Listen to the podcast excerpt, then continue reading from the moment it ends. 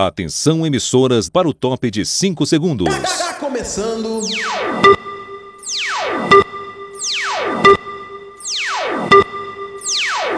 Space do Muca.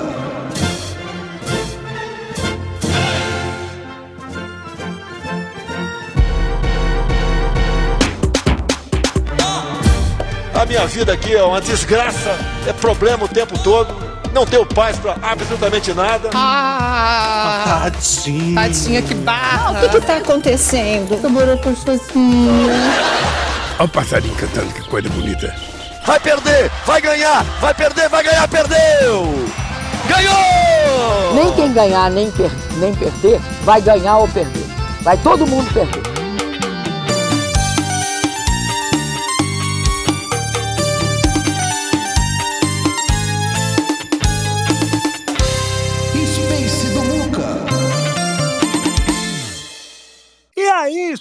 Está começando o Space do Muca, depois de alguns dias de folga, que não foram folga bem assim, né? Um monte de coisa para fazer, um monte de compromisso.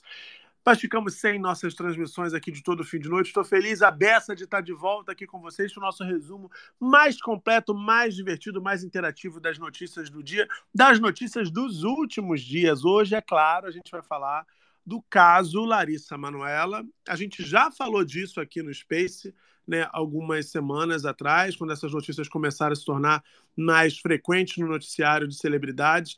A entrevista da Larissa Manoela foi responsável por uma das maiores audiências do Fantástico em 2023 na TV Globo. Todo mundo parou para ver o Fantástico, todo mundo queria ver a Larissa Manoela hablar. Uma história muito triste, é bom que se diga, né? Muito triste, que envolve não só o dinheiro, e não é pouco dinheiro, mas também a própria relação da Larissa com os pais, né? Enfim, a gente vai falar dessa história aqui e vai falar também da caça ao tesouro do Bozo. Fuzuê estreou hoje, né? A nova novela das sete, agora na caça ao tesouro. Mas a PF, ó, tá caçando esse tesouro já tem um tempo. Negócio de compra, revende Rolex, pega o Rolex, tira a foto e sai no reflexo. Menina, um fuzuê. Quem armou o fuzuê foi Bolsonaro e sua trupe. Parecia até é, chamada da sessão da tarde. Uma galera muito louca, em volta de mil confusões, sabe assim? Uma coisa assim. O povo tentando meter a mão no patrimônio público parece que está protagonizando uma comédia B para a gente ver comendo pipoca em Badedredon no dia frio na sessão da tarde. Impressionante a falta de talento, de competência sobretudo, de inteligência delas. Já não sabiam governar. Afanar o dinheiro público, pelo visto, também não sabem.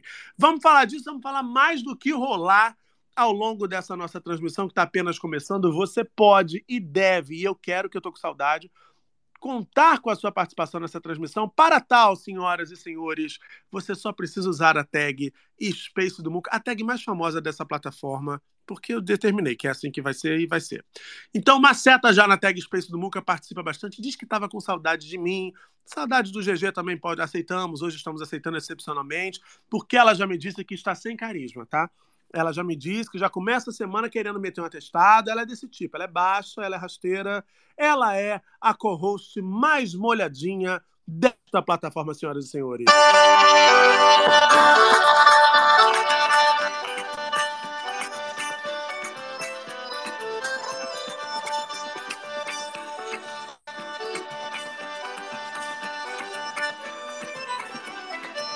Nessa casa tem goteira, pinga em mim, pinga em mim, pinga em mim. Mas nessa casa tem goteira, pinga em mim, pinga em mim, pinga em mim. Aliás, para abrir os trabalhos, eu preciso dizer que eu estive com ela esse final de semana aqui no Rio de, e posso atestar que tá molhadinha, mais molhadinha do que nunca, não é, Gégis? Tudo bom, querido? Oi, Negue, Muca, quero oi, ver pessoal, se a senhora vai bem? ter coragem de negar, porque eu tenho provas, eu tenho imagens. Ah. Boa noite, pessoal. Boa tarde, bom dia para você que está escutando a gente no Spotify. Tudo bem com vocês? Este molhadinho que o Muca está falando é diferente do molhadinho que deu início a esta música. Não tem nada a ver. Estava um pouco quente, eu sou um pouco calorado. Eu sou muito, eu tenho muito calor, Muca. É um Tá fogo no bem. tororó. A gente te aceita como você é, molhadinha mesmo, tá tudo bem. Na verdade, o que que rola? É, Na verdade, né, nesse calor, né, GG, como sua bunda, né? É que, na verdade, Muca, eu já até conversei com Deus, assim, pra quem acredita em, reencar... em reencarnação, assim, eu vim preparado meu corpo para um país, assim, um país setentrional, sabe? Uma Suécia, um, Um negócio país assim. setentrional, olha ele gastando conhecimento Gostou, da né? geografia. Aí eu Hum. Mas aí Deus falou assim: Ih, menino, tem um povo lá no, no Brasil, um país em desenvolvimento, com boas pessoas, mas tem um povo lá que tá precisando de você. Um tal de Muca, Dendantinha, sua própria família, enfim. Aí me jogaram aqui, entendeu? Aí cá estou, passando este calor nesta Suando cidade. bicas, suando país. bicas. Exatamente. Mas aqui, Hum. os meus destaques são. Menina, não, deu, não dava para comprar um milho, né? Não dava para pagar um, uma água de coco na praia. Eu fiquei chocado. Isso eu achei pesado, eu achei pesado. Da moça, a Menino, moça um milho. Detalhe, o GG, imagina a situação, você ser milionária, saber que você é milionário, aí tu vai tomar um mate com aquela, aquela água do mate, que é aquela água batizada, todo mundo que foi à praia do Rio de Janeiro sabe como é que é o mate. É aquele mate, aquele galão que não vê água desde o verão passado, mas você toma, já vem com a bactéria S, né, da sujeirinha, da sujidade, que faz, faz, faz bem, não faz mal nenhum. Jamais alguém morreu de mate. Ninguém morreu de mate em praia. Aí você toma aquele mate, come aquele milho, que eu acho a tecnologia requintadíssima, que o milho agora aqui no Rio, gente, olha, não sei se em outros lugares está assim. Aqui no Rio você vai na praia, o milho já vem debulhado no pratinho com a manteiga derretida por cima. É outro sabor, é uma praticidade, não, cru- não, não, não gruda pelanca no meio do dente, né? Então, assim, aí você vai, come o milho, toma o mate com a bactéria S, e na hora de pagar, QD, QD, mete a mão no bolso, QD não tem, não tem 10 real para pagar o negócio. Aí tu liga pro pai, manda um áudio, pai, faz um pix. E aí a mãe, GG, isso que os detalhes chocam. A mãe, em vez de fazer o pix para ela, faz direto pro vendedor, que é para não ter registro. Parece até uma certa família que não quer registro em conta corrente, vai direto pro, pro vendedor, GG. Menino, eu fiquei muito chocado com essa parte. Eu, Eu fiquei, fiquei muito chocado. É. Mas faltou. É. Você não acha que não faltou, às vezes, assim? Parece até. Eu acho que se, se escrevessem isso numa novela, ninguém ia acreditar. Não Se faltou, fosse às da vezes, um Glória amigo. Pérez, a gente acreditava. A Glória Pérez bota até robô garçom, mas as pessoas Cadê os acreditam. amigos? Cadê os colegas de colégio que falam, ué, menino, mas o que, que é isso? Cadê essa gente?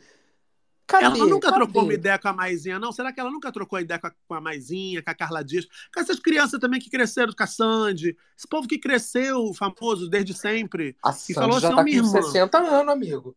Que isso? A Sandy tem... GG, você não arruma confusão. Eu tô com a- Que brincando, Sandy- etarismo. Não, Etarismo. a Etarismo. Nossa É idolatim. Ela é eternamente Ele- nossa idolatim.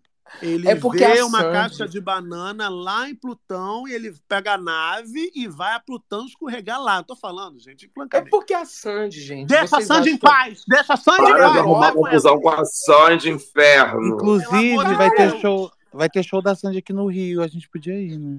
Pera, Vambora. eu amo Você- aqui. Não. Eu, você, Felipe Feija, Marco Túlio. O GG tá barrado, eu Isso. acabei de barrar. Eu amo. Não, pera, pera. Ele eu vai amo querer falar da Sandy, ele continua, ele não Eu desiste. amo a Sandy, o negócio é, é que a Sandy tem uma imagem, Muca, de, de, de, de uma pessoa, uma pessoa que dialoga com Maravilhosa, uma pessoa maravilhosa. Maravilhosa. Isso. Que Mas não tem nem que estar pegar na sua boca. identidade Não tem nem que dela- estar na sua boca, né? Não tem nem que estar na sua boca essa, essa Mas se a pessoa gente maravilhosa. pegar a identidade dela mesmo, entendeu?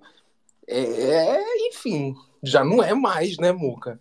Mas, mas a o meu Sandy se anjo, ela mais velha que cresceu. você, Muca. Puta que pariu, Ela cresceu, ela cresceu diante da, da- dos holofotes, sob os holofotes. É- é- Ela cresceu e agora é mulher.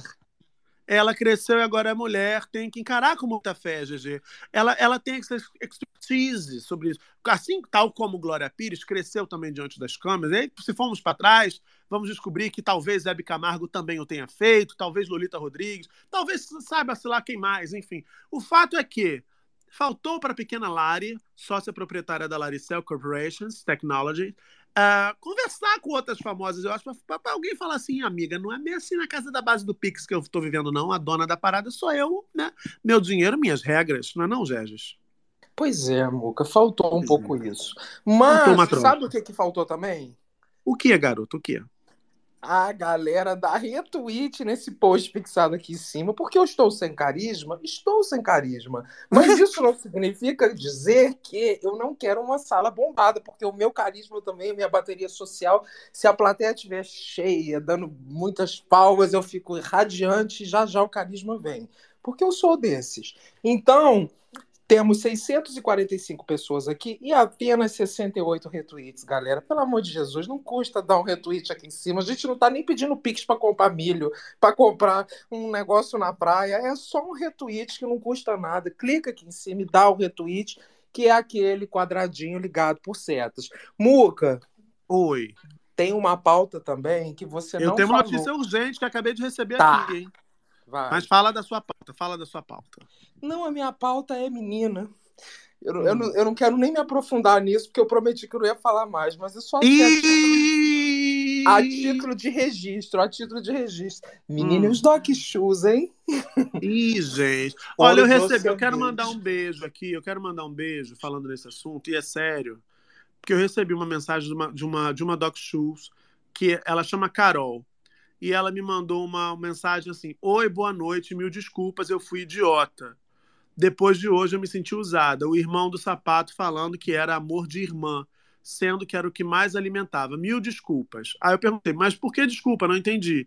E ela disse, porque vocês todos avisaram e no final eu não acreditei. Aí eu respondi para ela, quando a gente fala é porque tem experiência e conhece como funcionam os bastidores. Enfim, fica bem. Parece que tem uma galera que tá entendendo que tudo não passou de um sonho, foi tudo ilusão, gente. Demorou, né, gente? É. Mas aí, Muca, o que, que Hum. aconteceu? Assim, eu nem sei muito por alto, tá? Mas o que aconteceu? O cara de sapato parece que curtiu. Ó, se tiver alguma coisa errada, vocês não vêm me xoxar, não, tá? Se for pra xoxar, Só xoxa assim, tag. assim que ele não apurou. Teve o final de semana Na inteiro pra tag. apurar na- na... Não, pior que eu apurei. O negócio é que eu tô. Era muito detalhezinho pequeno que eu já até esqueci, entendeu? Já tem quatro dias, cinco dias isso.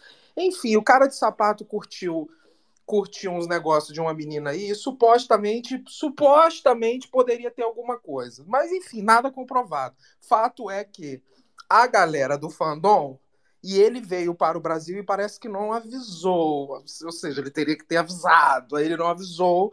E aí juntou com isso, a galera começou a em cima dele. Ele ficou pistola, menino, gravou um vídeo. Se quiser até reproduzir o vídeo, ele falou: Dane esporro no fandom. Vocês parem. A Amandinha é minha amiga. Eu vim pra fazer uma cirurgia. E é isso aqui. E vou. Não. E ele, puto pra caralho, pistola.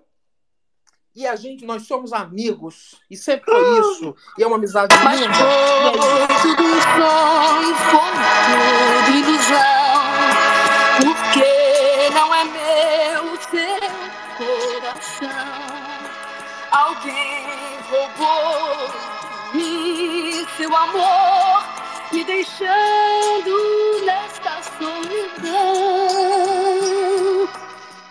Tristeza, GG. Ele falou assim: somos apenas amigos, larga meu anjo da guarda. Foi isso? Faltou Muca, te mandei, te mandei o vídeo aí. Isso foi um dos, né? Te mandei o vídeo aí no WhatsApp. Se você quiser reproduzir. E ele pistola. E aí, meu filho, quando ele deixou muito claro a sua amizade, e se você vê os comentários, a galera, mas você iludiu, mas você isso, mas aproveitou. E nananã. Aí tinha Doc Chute cancelando conta, choradeira, space pra lá, space pra cá, e vamos nos unir, se abraçar e dar as mãos para um mundo melhor. Enfim. Mas eu não estava muito acompanhando, porque a gente estava ocupado. Porra, na imagina se tivesse, né, gata? Imagina se tivesse. Vamos ouvir o que, é que o sapato falou. Vamos ouvir o que o sapato falou. Pessoal, hoje eu acordei com a fake news que tem me deixado muito chateado. Porque eu vim aqui pro Brasil para fazer uma cirurgia que já tem mexido demais comigo e que inclusive vai ser amanhã. E ter que lidar com isso hoje logo cedo é muito cansativo. Estão tentando criar narrativa sobre mim, sobre a minha conduta como homem, que simplesmente não existe.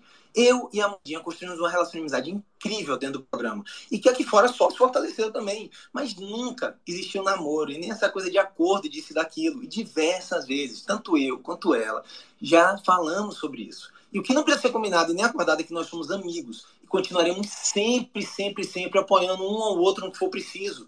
E é incrível como conseguem distorcer uma coisa tão genuína em algo tão sujo. E o que mais me decepciona nessa história toda é tentarem me colocar como uma pessoa irresponsável afetivamente e eu não vou aceitar essa posição de vilão. Eu vou tomar as devidas providências e eu peço aos veículos de comunicação também que se atentem à veracidade das informações que reproduzem, porque isso é muito chato e muito sério. É isso, Gê. Ele falou, falou grosso. O sapato deu uma sapada no pessoal, deu uma tamancada na galera. Pois é, porque a galera começou a cobrar dele uma, uma certa a responsabilidade afetiva, porque a Amandinha, não sei o que, pipipi, popopó, nananana. E é isso, Muca. Cara, Entendeu, ele, não- né?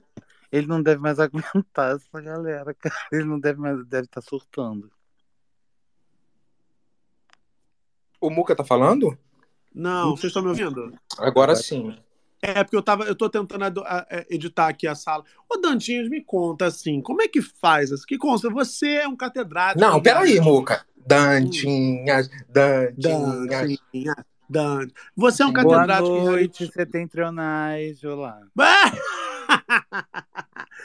Olha só, você é catedrático em reality show. Que conselho você daria para a cara de sapato a essa altura do campeonato? Que vamos combinar. Ele pode estar chateado, tem lá a razão dele. Botou uma camisa branca, inclusive, onde se lê Deus para poder gravar esse vídeo. Achei, achei clássico, apropriado. E ele pode estar lá pistola, mas o gato deu uma alimentada nessa fica aí, não deu, não, Dantinhas? Agora como é que faz para consertar? Pois é, é uma, assim, eles lá dentro, eles não tinham noção, né, que estavam chipando isso tudo. Aí quando saiu, né, teve umas falas tipo, ai, vamos ver, quem sabe, né? Mas realmente quem né, inflamou isso muito mais foram as famílias deles, né? Os irmãos aqui fora que viam que o fandom rendia é, engajamento, like, mimos, cesta de café da manhã, né, blusa, baby look, tudo. Então a família começou a, a inflamar essa galera. Né? Tanto é que a- acabaram ficando, entre muitas aspas, famosos, né? O irmão da, da Amanda, o, da família do sapato, enfim, eles inflamavam. Agora eles têm que lidar com essa galera, que é uma galera que, que, que se mergulha né, né, nessa, nessa bolha, nesse universo, e eles ficam neuróticos nisso. A gente está em agosto, a gente está em agosto. Tem pessoas ainda chorando por causa desse chip que nunca aconteceu, desse romance que nunca aconteceu, que nunca teve nada. Mas o recado é esse, né, Muca? Agora aguenta, ué. Pois é. Como é que desfaz o, o, o, o... Só com a mão levantada. Fenja que habla. Habla, Fenja. Boa noite. Já dei a chanchada na barroca, agora eu dou boa noite. Boa noite, meu povo. Boa noite, oradores audiência. Então, Muca, teve essa inflamadazinha aí que o povo lá da família é, ficava alimentando. Teve também a- essas falas assim de, ah, vamos ver como o Dantinhas falou. Mas, gente, várias vezes também, depois de várias pressões, etc., que aconteceram, eles dois declararam várias vezes que era só amizade. E o fandom é que ficou com essa loucura, gente. Por mais que venha um irmão, por exemplo, eu sou um famoso. Vem um irmão meu lá nas redes sociais e fica atacando que eu tô ficando com Deus e o mundo, que eu tô pe- pegando não sei quem, não sei quem, não sei quem. Mas se eu já vim também, já falei, gente, para com isso, mesmo que rindo, sabe? Ih, não tô nada. Gente, pelo amor de Deus, né? O povo também foi longe demais com essa história, né? É, Essa quando a gente falava disso aqui, quando a gente falava disso aqui, que essas narrativas elas são, são criadas enquanto a pessoa está dentro de um reality e não tem consciência, como o Dantinhas e o Fendi falaram agora, né? Tanto o Sapato quanto a Amanda, eles não tinham consciência do que estava rolando aqui fora. Essas narrativas elas são muito perigosas. O que que acontece? Os ADMs muitas vezes embarcam nessas narrativas porque veem que os números são positivos, engaja demais, aí bomba, os perfis crescem, né? Você ganha seguidor, aquela história toda, que isso, no final das contas, lá na ponta da cadeia é dinheiro. Seguidor é dinheiro, like é dinheiro, é, comentário é dinheiro, tudo, engajamento é dinheiro. Então, as equipes embarcam nessas narrativas que são fantasiosas. Quando a pessoa sai de dentro do programa e ela se depara com uma ficção sobre a sua própria vida, isso é uma bomba relógio. Não tem como, gente. A matemática é simples. Uma hora isso vai se virar contra, porque se aquela expectativa criada no universo da ficção não se concretizar em realidade, essas pessoas vão ser criticadas, elas vão ser porque toda aquela expectativa de uma audiência que foi alimentada por uma narrativa, e aqui a gente lembra das montagens, da foto dos dois na praia preto e branco, até com o cachorro do lado, lindíssimo o cachorro, a foto linda, nada contra os dois. Aí o que acontece? Ô, Quando a gente falava aqui, Na, na quando a gente montagem tinha um aqui- bebê também. tinha o bebê na montagem. Quando a gente falava aqui que isso não existia, que isso era fique, as pessoas, muitas, muitas inocentes, né, ficavam com raiva da gente porque queriam acreditar na ficção. Ok, tem direito de querer acreditar. Mas muitos ADMs e muitos é, chefes de torcida mal intencionados ficavam alimentando, dizendo: ah, vocês, vocês não gostam da Amanda, vocês não gostam dessa. Nada disso, não tem nada contra a Amanda. Eu- a única coisa que eu sempre falei da Amanda aqui, e vocês lembram disso, é que eu achava que ela não se destacou pelo jogo du- durante a temporada, assim como inúmeros outros participantes na história do Big Brother vão para dentro da casa e não se destacam pelo jogo. Ponto final.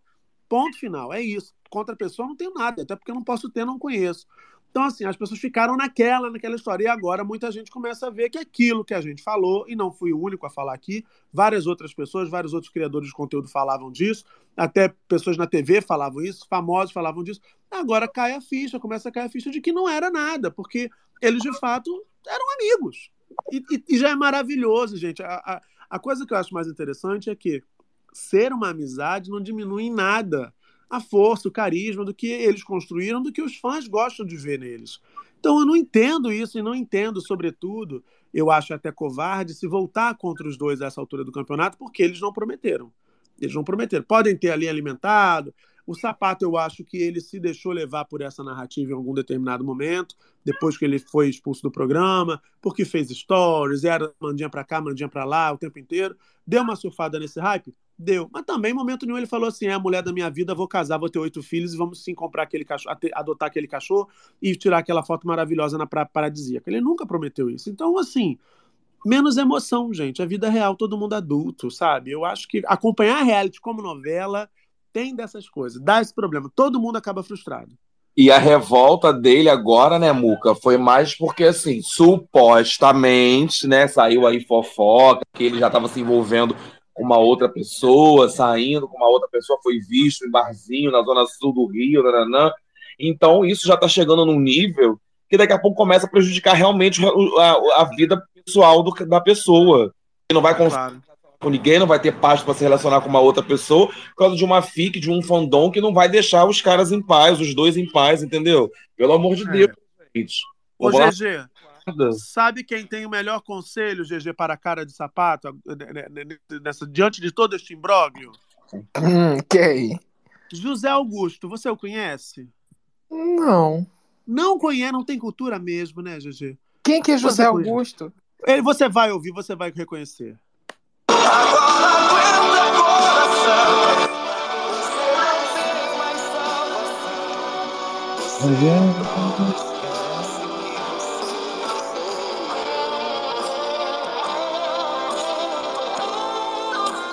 Uma gravação péssima, inclusive abafada. Isso aqui não é nem mono. Né?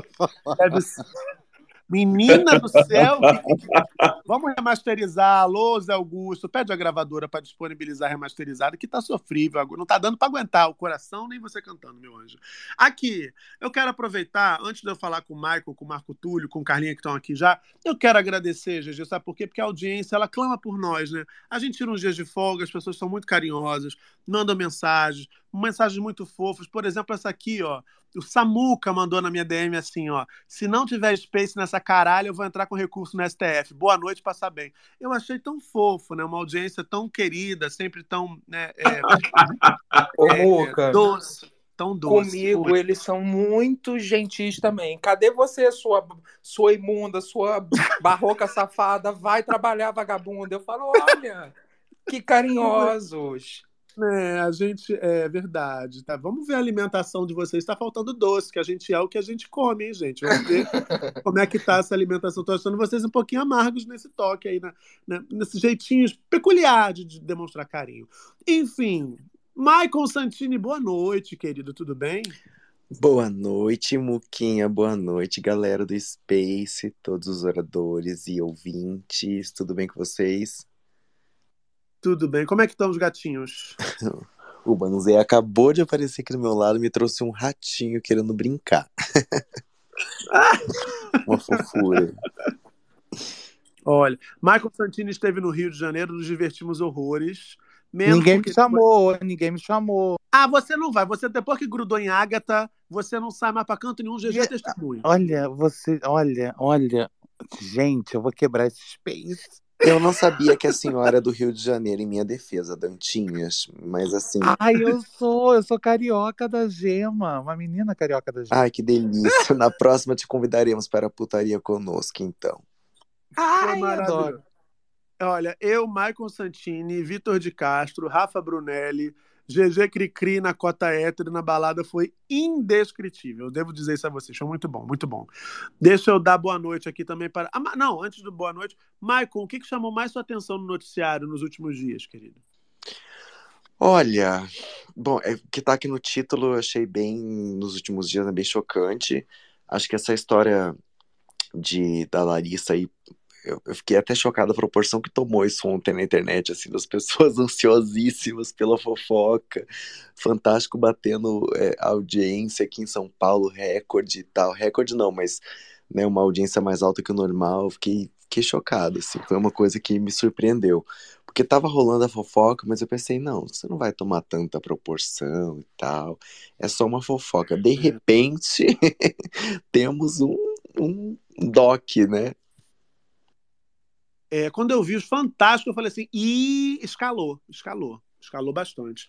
Confesso para vocês. Olha, antes de seguir aqui com, com a nossa, essa nossa roda, ainda é introdução, hein, minha gente? Eu falei que a gente ia tirar o atraso. Eu vou tocar a nossa vinhetinha porque temos uma notícia envolvendo uma comediante muito querida pelo Brasil todo.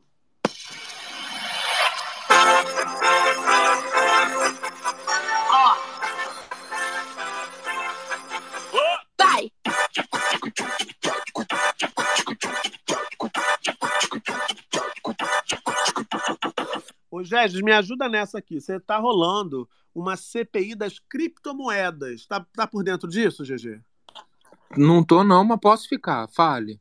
Pois é. A Tata Werneck estava convocada para depor na CPI das criptomoedas nessa terça-feira em Brasília. Ah, mas ela obteve habeas corpus e conseguiu o direito de não comparecer à comissão. O ministro do STF, André Mendonça, assegurou à atriz ainda, caso opte pelo, compare- pelo comparecimento, o direito ao silêncio diante das perguntas dos deputados.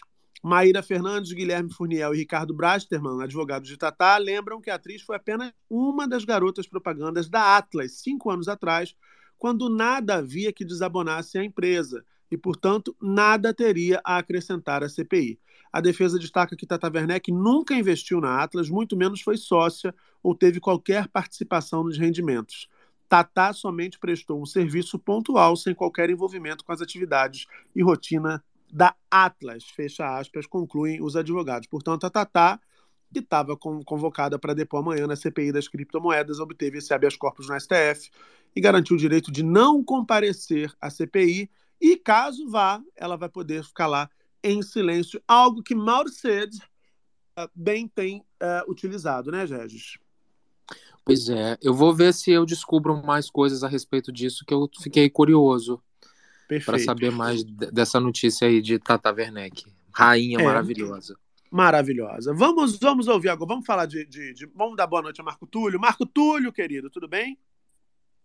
Boa noite, Muca. Boa noite, pessoal. Tudo bem, Muca? E você? Tô, joia. Me diga, o que, que chamou mais a sua atenção nos últimos dias? O caso de Larissa Manoela, né? Não tem, tem, tem nem como passar sem, sem, sem ter percebido. Eh, e o das joias também. Eu fiquei, eu fiquei bem intrigado, assim. Com... Eu gostei dessa sua introdução aí, do, com- comparando com o Fuzue, enfim. Menino, É. mas é total, total. Eles foram caçar o tesouro, né? Furaram o celular, coitado. E a loja Fuzue é, é a Havan, né? Olha, eu, achei, eu tive na. Fuzue. Eu tive na Fuzue, apesar de ter lá uma águia, um falcão no final da, da loja, eu acho bem menos cafona que a, que a Havan. Preciso dizer isso. Enfim.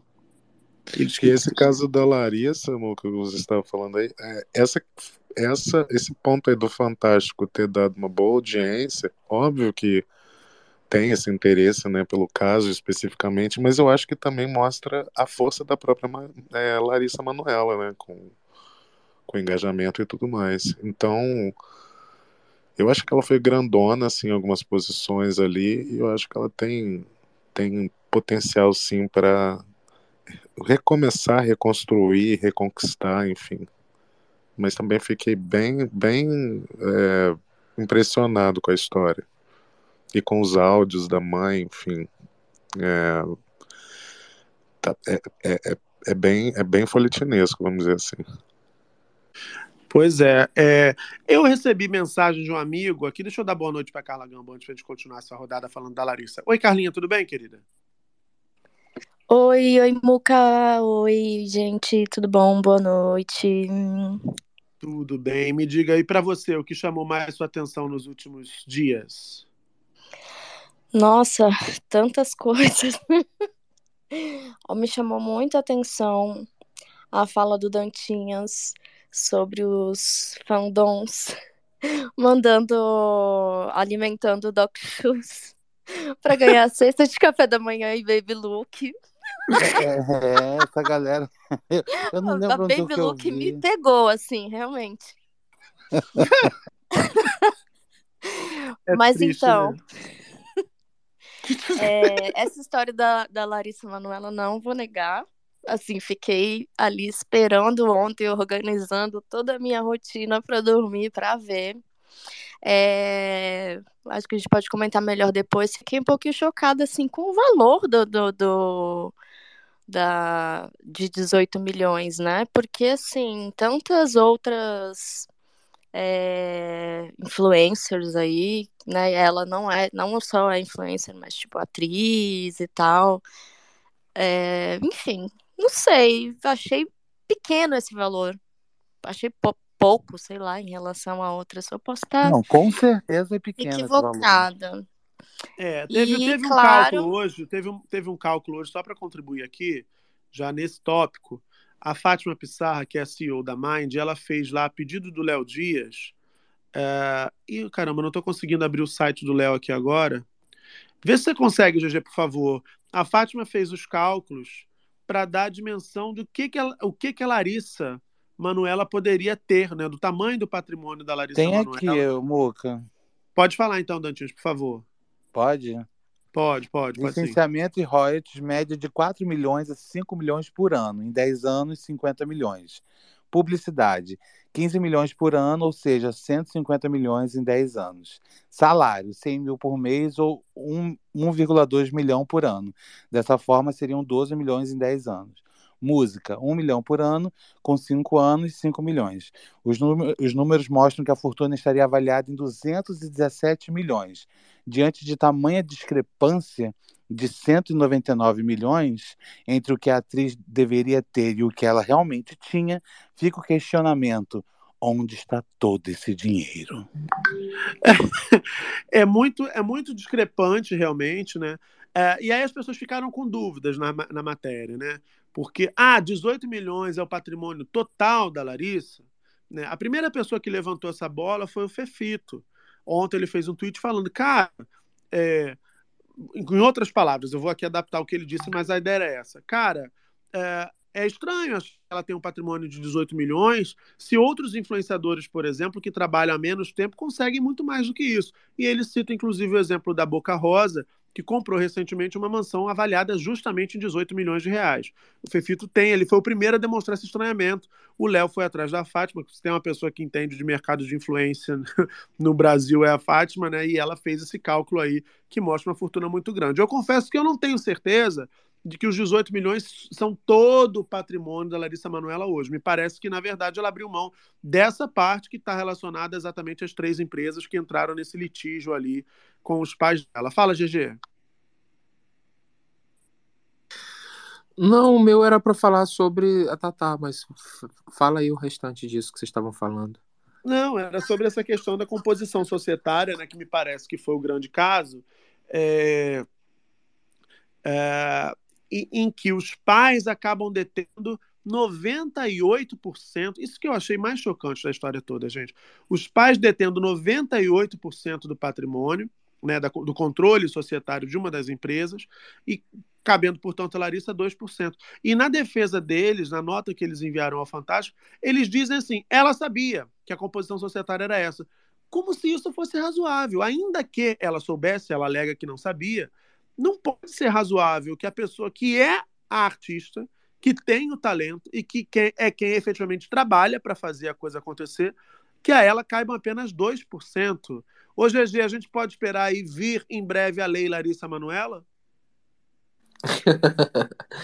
Eu acho que eu acho que não pode esperar. Porra, vir. porque vamos combinar, 2% é um desaforo. É, gente, cá pra nós, eu não, vou, eu não vou ficar tacando pedra ninguém aqui, mas 2%? Porra, bicho. É, é Esquisitíssimo, né? Podia ser meio a meio, tudo bem. A gente até entenderia um pouco, porque o certo seria ela desde sempre, sei lá, ter 60, 70 e os pais 30, 40. Mas nem que fosse ali metade, mas não 2%. Porra, 2% é, tipo, mas muita você não vale nada, mas eu gosto de hoje. você. Né? Do- 2% é, é isso, você não vale nada, mas eu gosto de você. Toma aqui 2%. Eu achei esquisitíssimo. Acho Sabe o que absurdo, que é isso? né? Absurdo, absurdo. Eu vi muita Sabe o que gente que é- levantando. Desculpa, Marco, te interromper. Eu vi muita gente levantando hoje na timeline essa questão, né, sobre pegar, eh, né, esse caso como um exemplo para que o Muca falou sobre a lei Larissa Manoela, né, é, é como um exemplo para discutir uma regulação, né, uma legislação em relação ao trabalho infantil, né? E essa relação também, não só com os pais, né, mas com empresários, enfim. É, tem gente falando disso. Eu recebi, eu fiz um carrossel lá no Instagram. Aliás, eu quero já fazer o pedido aqui para você que está ouvindo a gente. É, o Space mais ouvido em língua portuguesa, muito obrigado. Ah, O primeiro pedido é para que você siga a gente aqui no Twitter, que agora é X, mas para a gente aqui que somos resistência é Twitter mesmo, foda-se o Elon Musk. Segue a gente, é só clicar na fotinha e seguir. Seguir também no Instagram, cada um aqui tem suas arrobas na bio. Segue a gente lá também. E siga o Space no Spotify ou no seu agregador de áudio preferido para você acompanhar a versão gravada nas principais plataformas de podcast, sempre na manhã seguinte. Segue aí, não deixa de seguir, não. E por que, que eu fiz esse pequeno merchan? Porque eu fiz né, lá no, no Instagram um carrossel falando sobre isso, né? É, sobre esse caso da Larissa Manuela. E algumas pessoas compararam, alguns seguidores compararam ah, a exploração de trabalho infantil, é, porque ela trabalha desde a criança, desde a infância, e não, se, né, se isso tudo se comprovar, não teve ali, não, não pôde gozar do próprio fruto do, do, do trabalho, né, GG? Essa analogia, guardadas as devidas proporções, que a gente sabe que crianças que trabalham, é, por exemplo, em, em, em carvoarias, né, em, em, em, agricultura, é muito mais barra pesada do que você ficar dentro de um estúdio. Mas ainda assim é trabalho. Você acha que essa analogia é pertinente, GG? Ou tá sem carisma para fazer esse tipo de análise? Obrigado, boa noite. Não, amigo, eu acho que trabalho infantil eu não caracterizaria, até porque ela certamente é, desenvolveu né, com outras empresas, igual o SBT e tudo, que certamente tem uma equipe que fiscaliza esse tipo de coisa. Como ela era uma atriz com muita visibilidade desde sempre, é, os órgãos de fiscalização, Ministério Público e tudo, certamente estavam de olho, eu não caracterizaria isso, não. Mas a Faida Belo, que é uma advogada incrível que conhecemos esse final Conhecemos. de semana, né?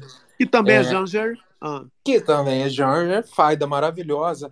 A Faida fez uma, um vídeo, eu até repostei esse vídeo dela, e esse vídeo dela é muito é, exemplificativo e didático dela falando da possibilidade de aplicação da Lei Maria da Penha neste caso, porque as pessoas acreditam, se comprovar, supostamente, se comprovado sim. tudo que pequena Larissa falou. Porque as pessoas acham que violência é só a violência física, mas tem a violência psicológica, a violência patrimonial, entendeu? São várias formas de violência que a Lei Maria da Penha traz.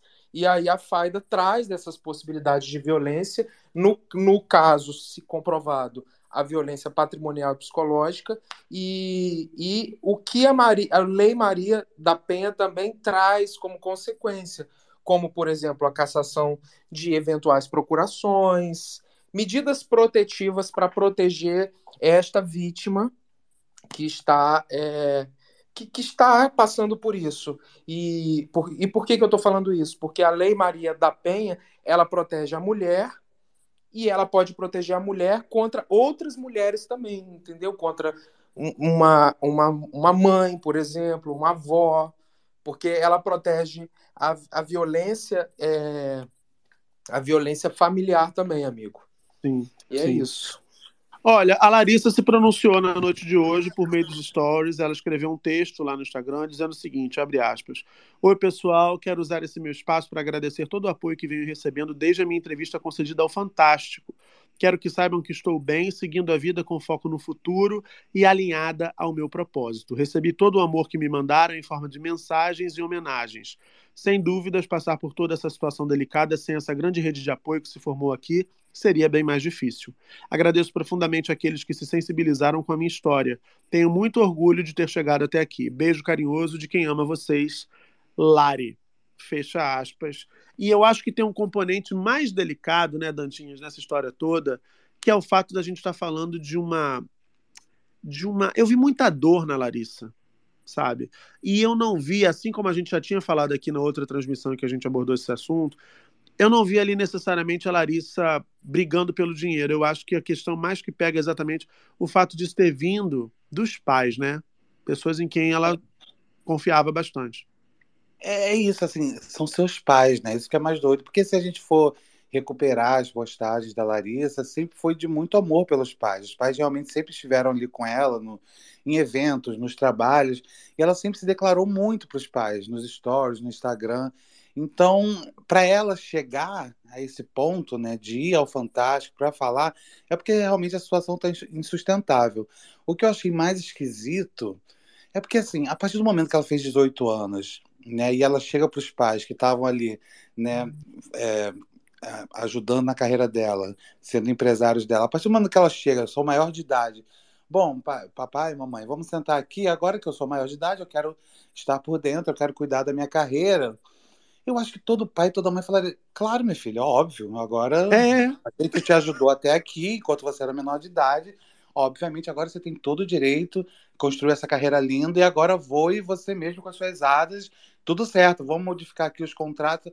E não, o que parece é que né, tem aquele áudio né, de uma conversa que a Larissa gravou com a mãe, em que ela fala, pode me chamar de mercenário, que for, mas eu não vou abrir mão de cuidar do seu dinheiro. Não, ela fala assim: não, não, não, você não vai cuidar do meu dinheiro, o dinheiro é meu, agora eu quero cuidar. Então, o que mais me chamou a atenção é, são os pais não, não, não terem essa, esse discernimento de, claro, meu filho, agora você pode cuidar do seu dinheiro, seu, que você trabalhou desde pequena, perdeu a sua infância, e agora você vai poder cuidar do seu dinheiro.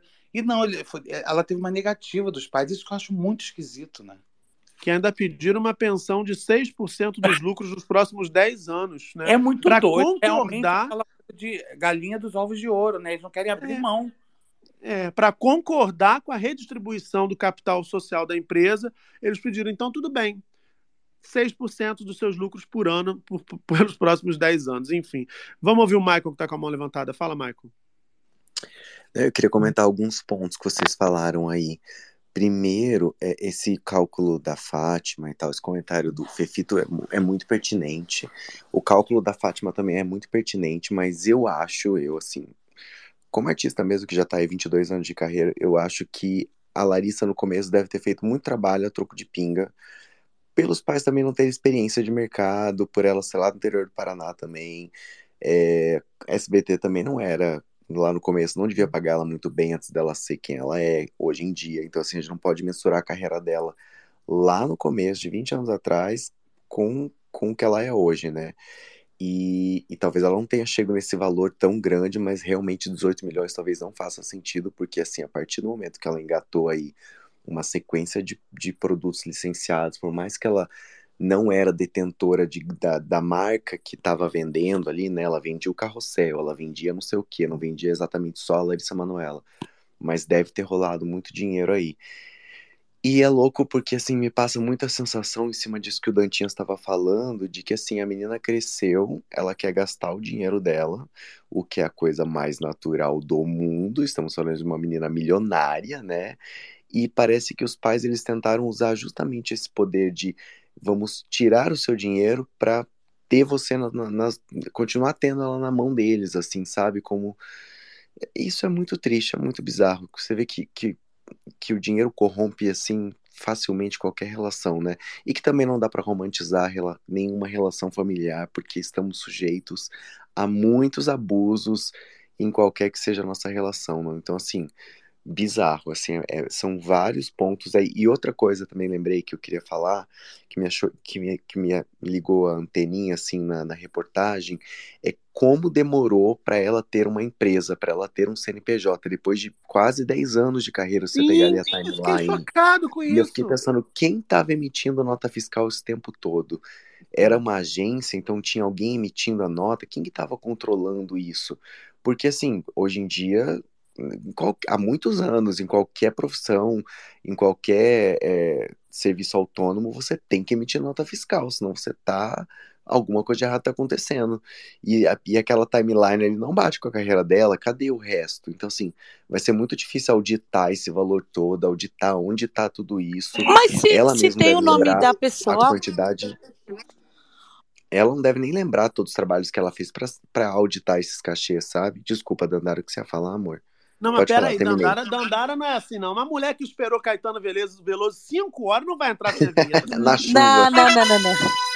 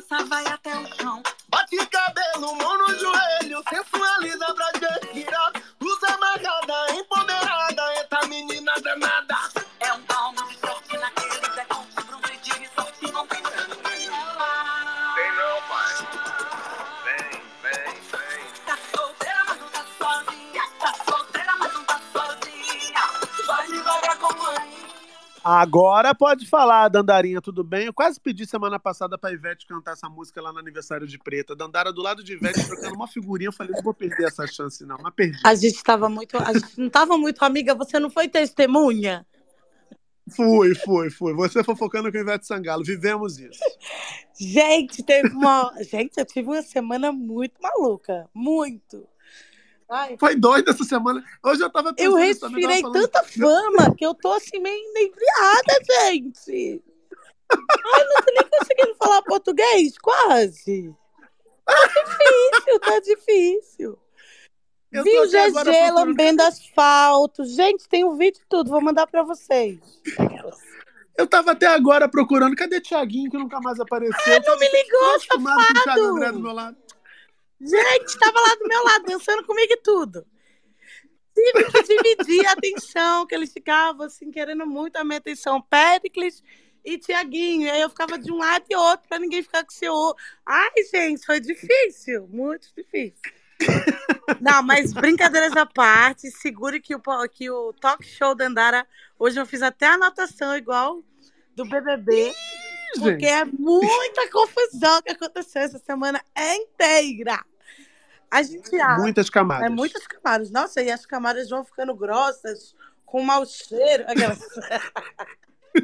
Sendo desenterradas, assim como corpos. Olha, primeiro, né? Eu vou começar minha semana, porque foi uma semana bem maluca. Aniversário de Preta Gil, tirando a, a zoação, gente, de verdade.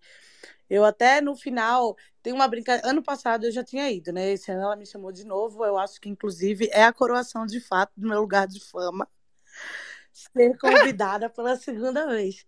E o ano passado ficava só os baba-ovo mais frequente dela, E uma galera que gosta dela, mas que não vê tanto. E eu fiquei lá, né, sentada conversando, o povo fazendo a massaginha no pé dela. E a gente contando, né, tipo, a diferença da festa do ano passado para desse ano, tipo, tinha mais gente. E a gente fala na religião sobre xirê, né? Que é aquela roda que você vai fazendo e cantando para cada orixá. E a cada orixá você pede uma coisa, a cada momento você vai sentindo e pedindo coisa. E, cara, eu juro pra você que essa festa foi assim. Todo mundo apareceu assim. É, Cara, você olhava pro lado, era, sei lá, Marcos Pasquim. Cara, eu fui dar dois beijinhos no Luciano Huck. E quase que eu beijo assim a boca dele, porque na verdade, agora em São Paulo, eu sou de Recife, mas eu sou leva que as outras. Em São Paulo é só um beijo. No Rio é dois. Aí eu fui virar, eu fiz uma coisa meio assim, ó, meu Deus, imagina. Angélica aqui, ó, me puxando, me dando dois beijinhos, mas é porque eu trabalho na coluna dela, na plataforma dela, como colunista. Mas assim, coisa de íntimo, entendeu? De te íntima, você dando beijo pra lá, Sim. beijo pra cá. Aí do nada chega Ivete Sangalo, sou amiga de Dito, que lembrou de mim, achei que eles não iam lembrar. Lembraram de São João da Tai. Daqui a pouco Ivete tira a chinela, começa a fofocar. Daqui a pouco entra um paredão de funk com MC Carol de Niterói, Tati Quebra-Barraco, Valesca Popozuda, junto com Rebeca. Isso foi ouro. Que era a hora que Ivete olhava pra mim e falava assim: se Daniel me vê aqui dizendo da xereca. Aí ele não vai saber, não, mulher, bora dançar. E ela começava a rir. Gente, foi maravilhoso. Pericles e Tiaguinho. Dandara, sabe quando eu fiquei chocado? Sabe quando eu fiquei chocado, real? Em vários momentos eu fiquei chocado, mas no final, quando acabou a roda, que a gente estava indo para dentro do salão e tal de novo, eu parei do lado da Ivete, estava a Erika Hilton ali, elas estavam conversando e tinha aquele fluxo para sair, né? Aquelas pessoas querendo falar com a Ivete e tal. E eu ali esperando, eu não ia, né? Não ia me meter na conversa de maneira nenhuma, estava esperando só para conseguir passar. De repente a Ivete olha para mim e fala assim: Oi, e você aqui, como é que você tá? Você tá bem? Me pega e me dá dois beijos no rosto. Eu falei assim: não, peraí, para tudo. Pode abrir um buraco no chão que eu posso Amigo, cair fala aqui se não tá foi certo. por tudo, sério. Sério, Foi, gente, foi. eu nem bebi Foi nessa incrível. festa. Só fumei maconha, porque, né? Isso é de lei. Mas não bebi, não bebi, não bebi. Cara, foi muito bom, foi muito bom, Regina. Enfim, gente, foi assim, foi um esquenta, só que maior. Foi muito legal, foi muito legal. Foi, foi. Aí passou-se isso e descansei um dia, minha beleza. No outro, fui encontrar a primeira, a primeira dama, que agora, inclusive, me segue nas redes sociais. Se não segue você, é, procure fazer algo melhor no mundo. Aquelas. Entendeu? Fui lá, dei meu bom texto, fiz as minhas boas reclamações, entendeu? E esperando aí que tudo melhore, avisando que ninguém pagou nada, paguei tudo do meu bolso, porque tu acha que o governo ia pagar pra ficar no Emiliano. Nem se eu tivesse pegando o Lula, que acho que as já não ficou no Emiliano. Entendeu? Porque não tem dinheiro para isso. Eu paguei tudo do meu próprio bolso, certo? Porém, acredito na profissão de influenciador como profissão, certo? Não irei mais fazer, encontrar mais seu ninguém de graça. Já falei, quem entendeu, entendeu aquelas. que mais? Aí, doce, doce, doce veneno que passamos. Gente, Festival Doce Maravilha. A programação era impecável. Existia, inclusive, encontros musicais que ainda não tinham vindo para show. Tipo, eles eram encontros musicais em estúdio, gravados e tal. E, cara, era lindo ver essas junções, como, por exemplo, Gil Baiana, que era que é a junção do Baiana System com Gilberto Gil, que é uma junção da Bahia Nova com a Bahia não velha, mas essa Bahia que tem uma história que traz e ensina ao Baiana System, que é o caso de Gilberto Gil. Tava lindo, ele tava lindo, animado, dando dedo aqui para vocês. Porra, foi lindo, lindo. Foi Porém, lindo, o foi lindo. lugar era uma merda. O lugar. Ó, primeiro que começava com, com a seguinte mentira. Você vai comprar um drink. Quem for da balada, por favor, tweet aí no Space do Muca. Ou você que está aí do Spotify, enxugando seu priquito e me escutando de manhã. Você não- escuta gin tropical. Você não pensa no energético que tem um nome chamado tropical amarelinho que todo mundo toma em qualquer balada. Porque é isso, a gente segue a modinha. E as modinhas eram isso. Cara, inventaram de uma marca nova.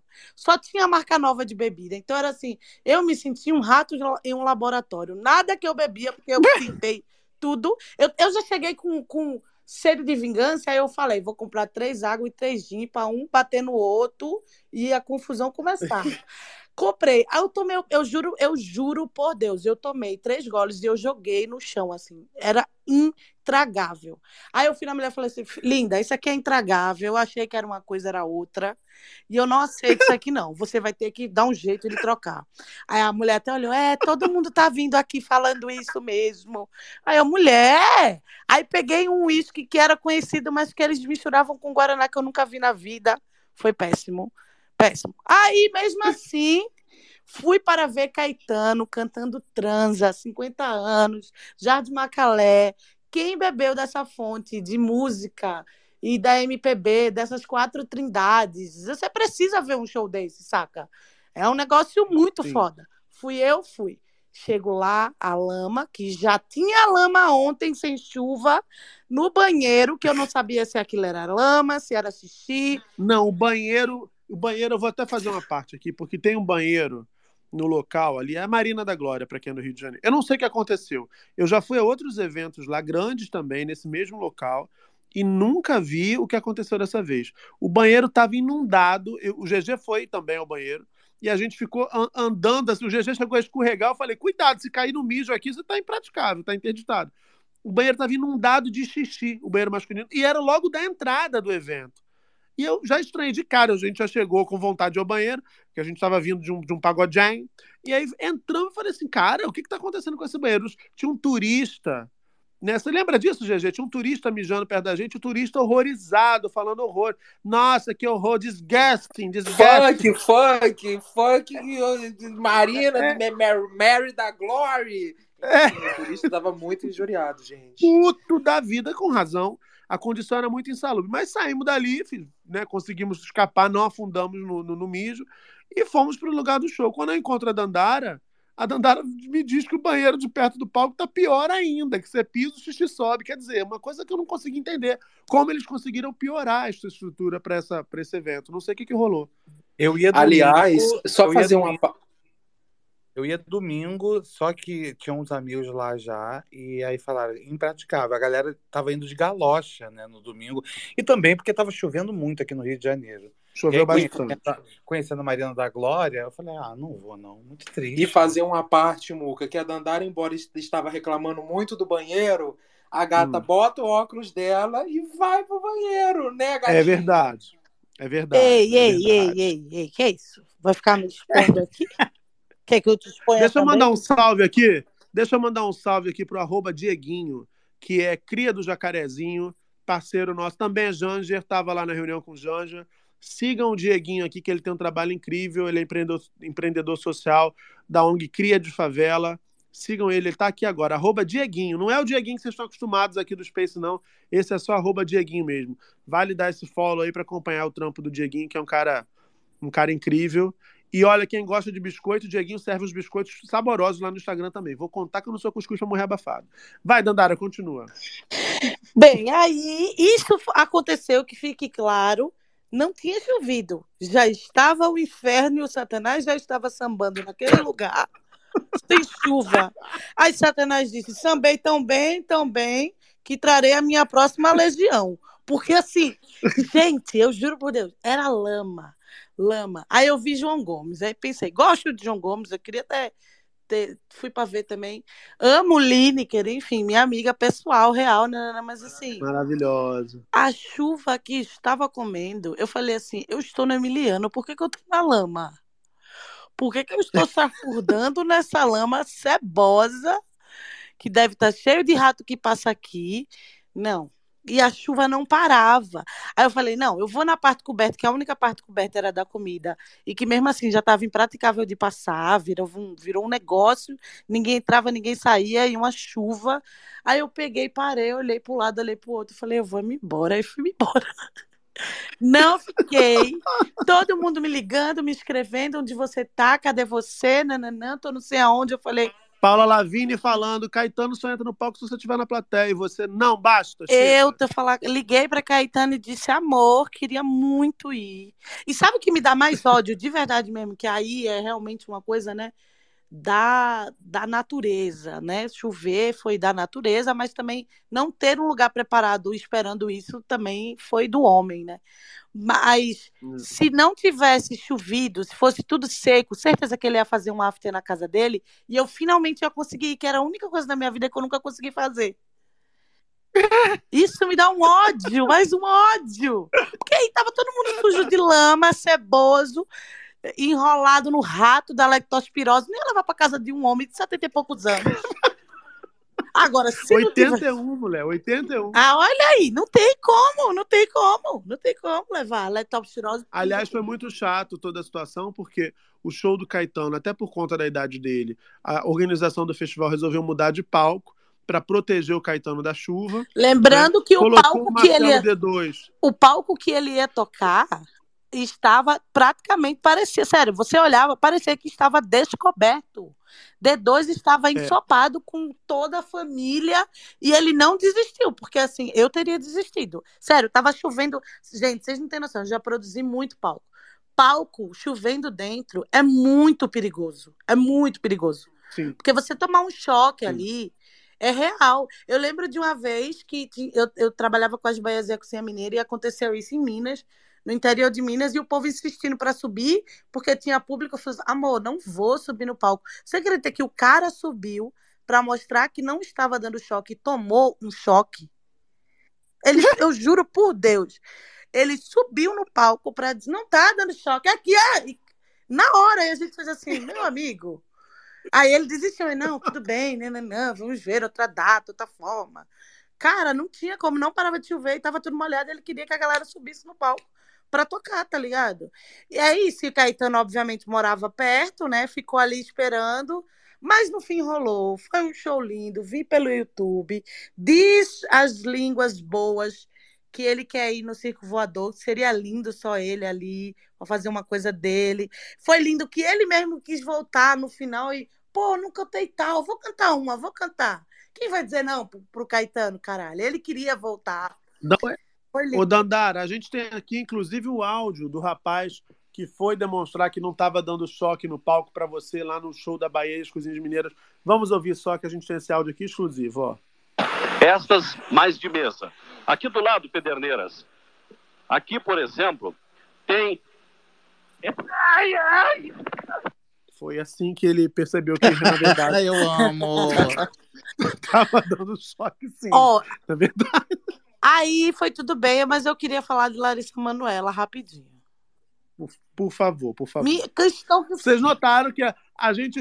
ela- A Dandara é igual um livro bom. Ele tem o prólogo, né? Aí tem o livro. E no final ela fala o epílogo, que é sempre o mesmo. Eu vou embora. Sempre começa com o epílogo. Eu vou embora. Não, mas eu não Agora falei que eu ia embora, eu falei que eu tinha só esses finais pra falar. Não, não, meu amor. Falei que você fez um prólogo, agora vamos para o, para o assunto, para Larissa Manoela. E no final é que vai ter o epílogo, que é Eu vou embora. É isso. É isso, porque também eu tô esperando o meu cachê, Muca. Quando você, quando você me É. oferecer o cachê, eu passo mais duas horas aquela. Ou, Mas daqui não chove, pelo menos. Ninguém leva choque. é, tô aqui deitadinha na minha cama, graças a Deus. Inclusive, dei sorte, pois o aeroporto do Rio de Janeiro estava também com o Saltanás e as suas sete legiões dançando lá dentro, mas meu voo não atrasou. Ainda ganhei um kit do- daqueles cachorro quente caro que eu toda semana que viajo faço o publi de graça deles. Eles disseram: dá pelo menos um pão para essa miserável, porque ela gosta desse negócio que nem a gente mesmo gosta.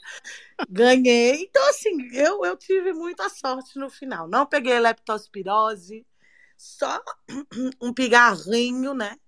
Que ela também É. ba- é, barbarizou, mas Encontrou comigo, né? Ficou su- foi ah, só sorte. ah, só- encontrou com, olha, não, encontrei com o GG, ficou tentando me pegar. Ficou bêbado, cachorra, de- sem, sem rumo.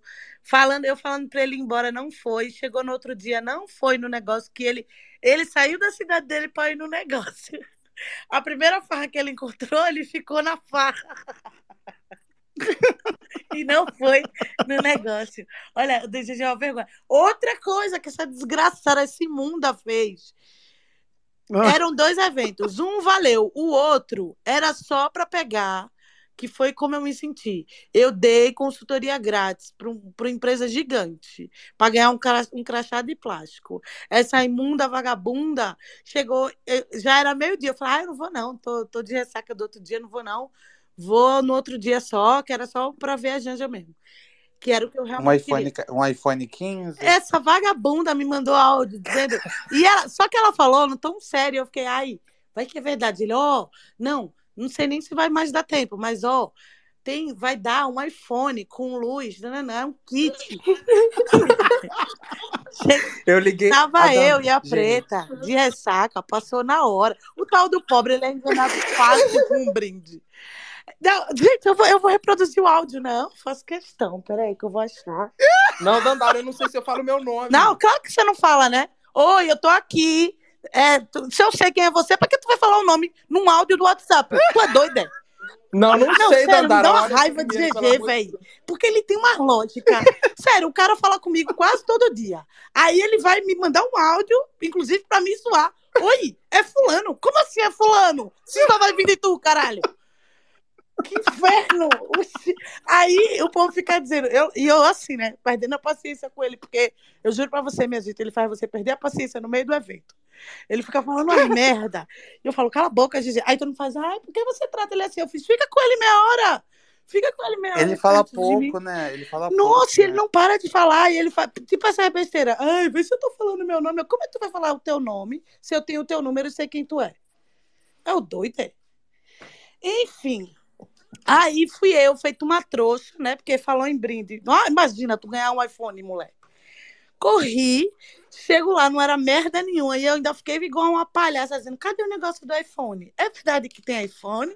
É verdade. Parecia aqueles pobres perguntando do bolo. Que ódio, ódio, só sinto ódio dele. Aí depois ficou É bêbada, igual uma cachorra, e no outro dia não foi no evento que deveria de fato ir. Duas horas da tarde, ainda vale a pena. Eu fiz, tu viu que o convite era de 9 às 12, como é que duas horas da tarde ainda vale a pena? Olha, é sério, eu sofro na mão dessa criatura, eu não sei mais o que eu faço, sabe, gente? Sim, mas E a vamos gente falar sonhou de, com essa Larissa. Dandara? É o quê? Oi, Michael. Eu falei que a gente sonhou com o nosso iPhone. Não, e a gente não ganhou, a gente só ganhou um, um, um crachá de plástico com o nosso nome. Mais nada, não teve nada. Uma voz violão e um, e um, e um buffet em top, bate em top. Sabe como se chama bate em top? Que é coisas Vamos ouvir, vamos ouvir o áudio do GG aqui. Vamos ouvir porque eu tive acesso Ah, você hackers. pegou? Eu tava procurando aqui. Os meus hackers. Vai, vai. Eu tenho, querida, eu tenho, eu tenho fonte. Vamos ouvir o áudio da Barroca. Escutem e de vejam que nojenta. Ô filha, cadê você? Você não vai vir, não?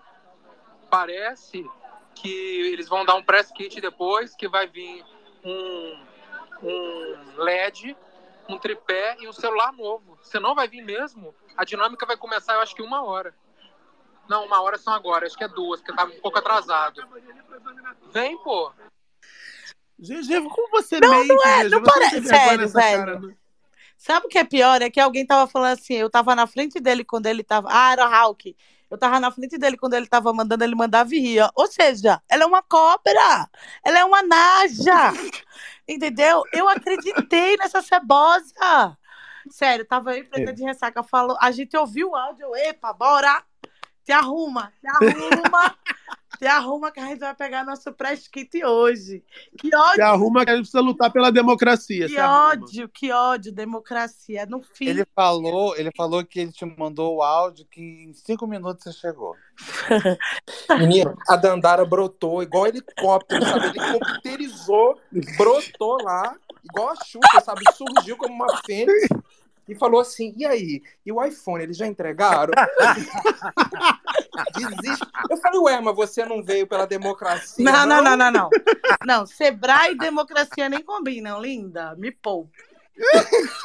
Dandara, Para, mas vamos falar, mas vamos falar da Larissa Vamos, Manoela, que vamos. a gente, o pessoal na tag quer, quer ouvir você falar da Larissa Manoela. Vamos. Viste a matéria, Melinda? Comoveste-te com o surgimento de Larissa Vamos Manoela? lá, Larissa Manoela. Primeira parte é: parem de cancelar a minha cantora.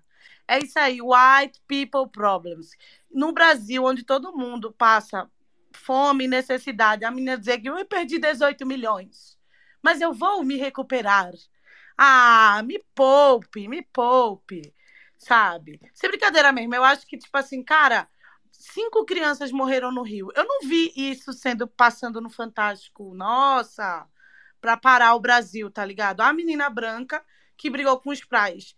Mau caráter, e assim, na moral, que aí eu acho que isso é uma, uma pauta importante da gente falar de que, cara, família, é isso, amor. Família é igual amigo. Às vezes vai dar certo, às vezes não vai dar. Você pode realmente ter pais abusivos e, e viver em situações que você não deve ficar se humilhando e baixando a cabeça para isso só porque é seu pai e sua mãe. Não é nada, nada além de você.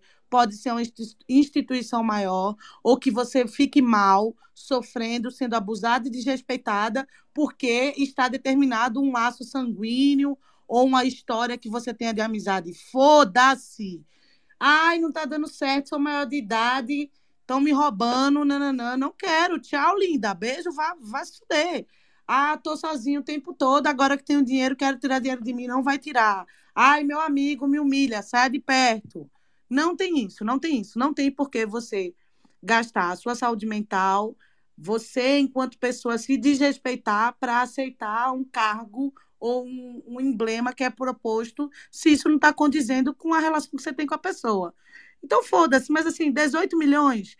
Nossa, e os vídeos muito programados dela no mar, ela não sei aonde. Ah, gente, sinceramente, de, de verdade, me cancelem.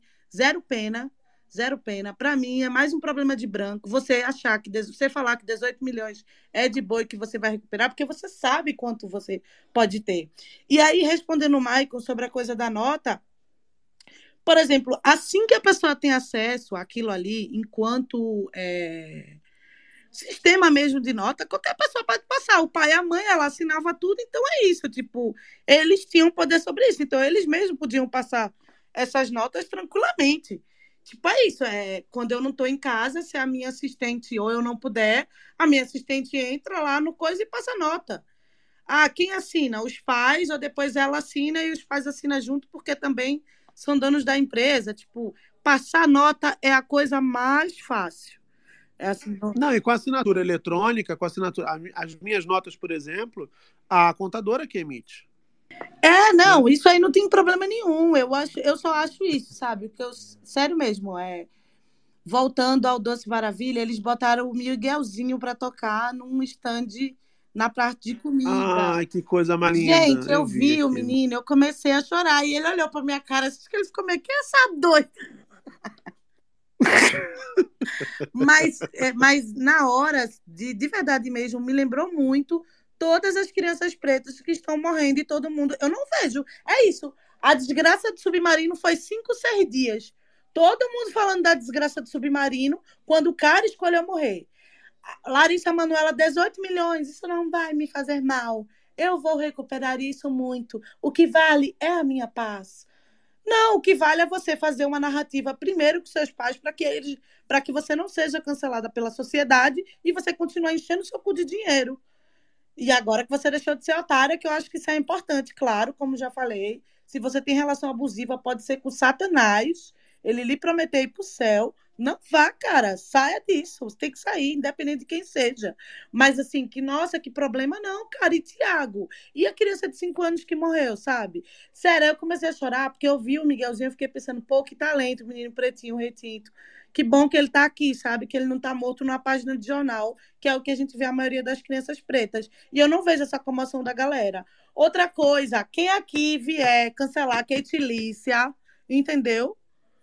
Deus está vendo. Deixa a menina. A menina era militante. Nem tô falando desse assunto, amiga, aqui. Nem tô falando desse assunto. A outra menina também não é flor que se cheira, então parem com isso. Agora são amigas, tá tudo certo. Ora merda! Vocês também. Oxe, o povo, o povo não desliza, o povo nada na merda e vocês não falam nada. Aí o povo dá um deslizezinho, um tweetzinho e fica, ai, para. É, eu, eu, não vou me, eu não vou me aprofundar nessa Não, é melhor mesmo, pra não dar pau. E nem foi é. deslize, né? Nem foi deslize. É. Ela, ela, no lugar dela, tem o direito de falar aquilo assim, vamos deixar quieto.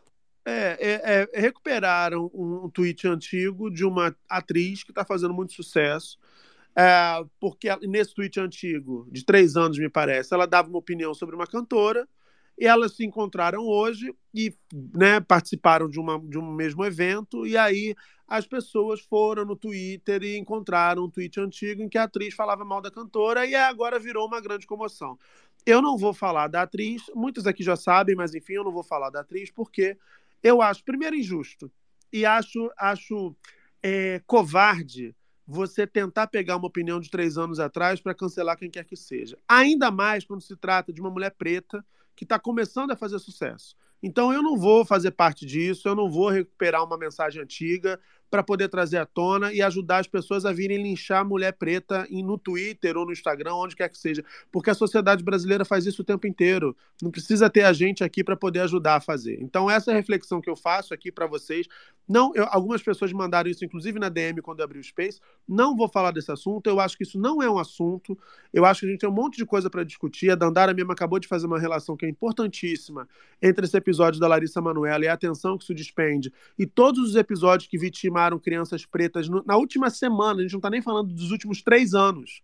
As pessoas que se deram o trabalho de ir lá resgatar três anos de tweets antigos para ver, ah, será que fulana já falou mal de Beltrano? Poderiam ter feito um levantamento em três anos. Quantas crianças pretas foram assassinadas? Vale a pena a gente falar disso. Porque a gente está falando do Estado, a gente está falando de uma política de segurança que só serve para matar preto e pobre. Isso vale a pena fazer. Esse é um debate que vale a pena encarar. Não ficar investindo em fofoca, que no final das contas só vai servir, repito, para queimar mais uma mulher preta. A quem que interessa isso? A mim não interessa. Então esse não é um assunto que a gente vai tratar aqui. Mas olha, é... Dandara que fala mais. Fala, Dandara. Mas, gente, é isso. Meu nome é Dandara, esse foi meu TED Talk. E assim, que semaninha. Mas assim, é isso. Eu não perdi meu voo, vim lindamente. Quem perdeu que lute, aquela louca- humilhando as outras pessoas. Quem perdeu é isso, deve estar com azar na vida. Brincadeira, foi uma sorte não ter perdido, porque estava realmente o caos. Tinha todas as emissoras lá: SBT, Band, é, Globo, todo mundo estava fazendo é, coisa com as filas quilométricas de voos cancelados. Tinha rede TV? Não conheço aquela, não conheço. Ah, é a rede de TV que mais cresce no Brasil. GG, vamos dar uma respirada na tag, GG? Vamos, tá na le- é, por favor, leia todas as é, elogios que estão fazendo a mim. Que se você pular sua vagabunda, eu vou bater aí onde você mora.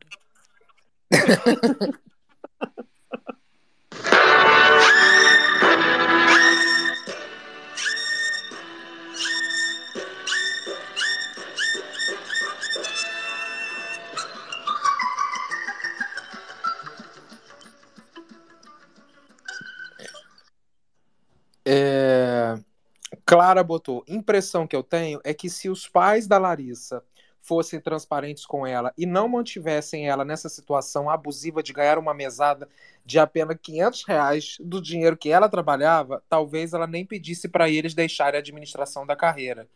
Era 500 reais, gente? Gente, a mesada era de 500 reais, eu não sabia disso, não. Não, isso eu também não, Não, sei. gente, não era de 500 reais. É- Essa matéria eu vi toda, porque afinal, né? Não era de 500 reais. Era tipo assim, tudo que ela quisesse. Que nem isso. Tipo, que nem ela mostrou uma mensagem: mãe, eu quero um milho, um nesse aqui lá. Aí eles iam e mandavam pra uma conta pra ela. Ou fazia o Pix direto pro cara, tá ligado? É, também é isso. Vira uma coisa meio fominha, né? Tanto do dinheiro, caralho, dava pra roubar ela, ela não ia nem ver até a morte dela. E tanto do dinheiro que essa menina tem. Aí o povo também. É, é aí, é isso. Igual alguns peixes que morrem pela boca. Porque podia continuar roubando ela, dando dinheiro pra ela. A Dandara tá que nem o GG, ela tá vendo um processo lá em Urano, ela pega a nave espacial pra ir até lá responder. né? A, a gente quer ser processado, ninguém solta a Mas por que é minha processado? O que foi que eu falei? Ah, Vai, supostamente, Gigi. supostamente, tá? Supostamente. Ainda dá tempo, não deu um minuto, é supostamente. Tudo que eu falei aqui é supostamente.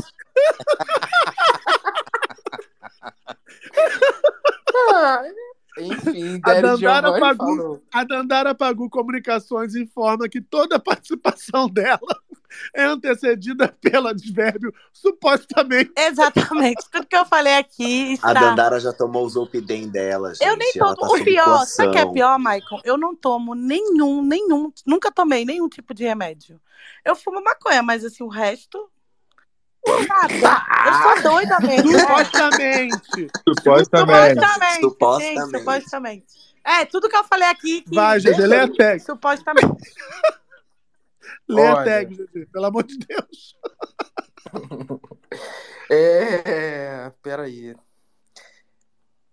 Daddy, Gio- Daddy Giovanni. Acho a postura de gente escrota ficar nisso de recuperação de tweet.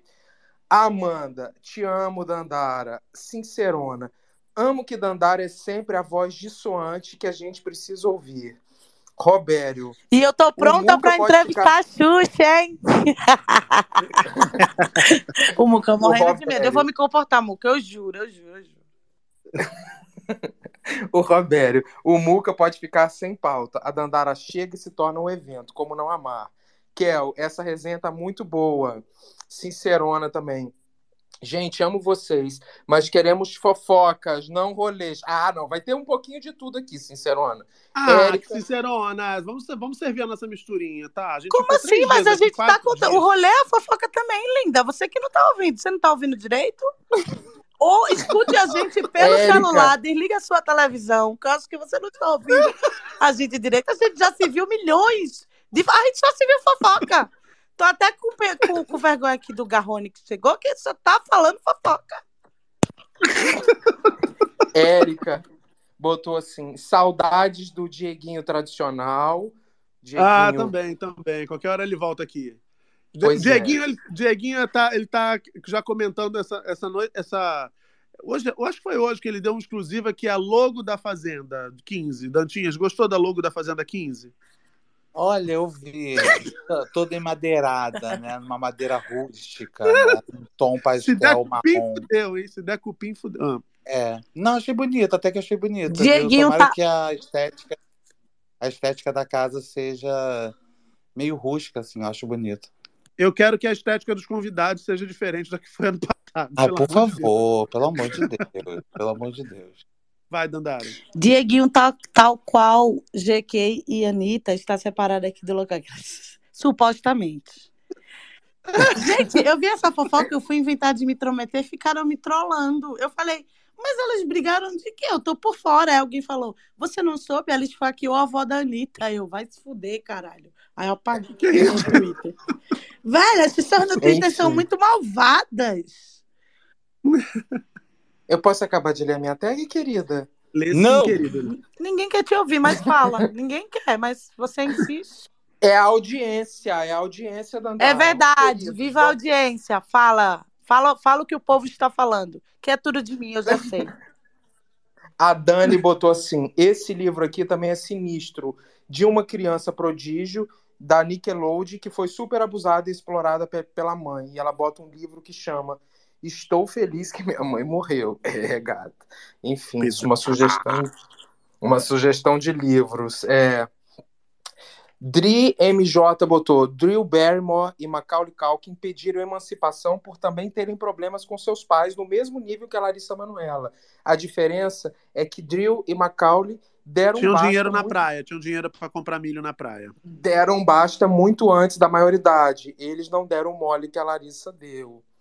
É, o Matheus Byron fez uma charge nossa. Um parêntese. É. Eu não, isso sem brincadeira. Eu acho realmente que é problema de branco, que não deveria estar no Fantástico, é inclusive um desserviço dentro da ideia, toda a problemática que a gente já falou, né, de morte de criança preta, enfim, racismo comendo no centro e violência. Mas assim, cara, a culpa não é dela não, tá ligado? É o pai e a mãe dela, tipo, ela cresceu com aquelas pessoas.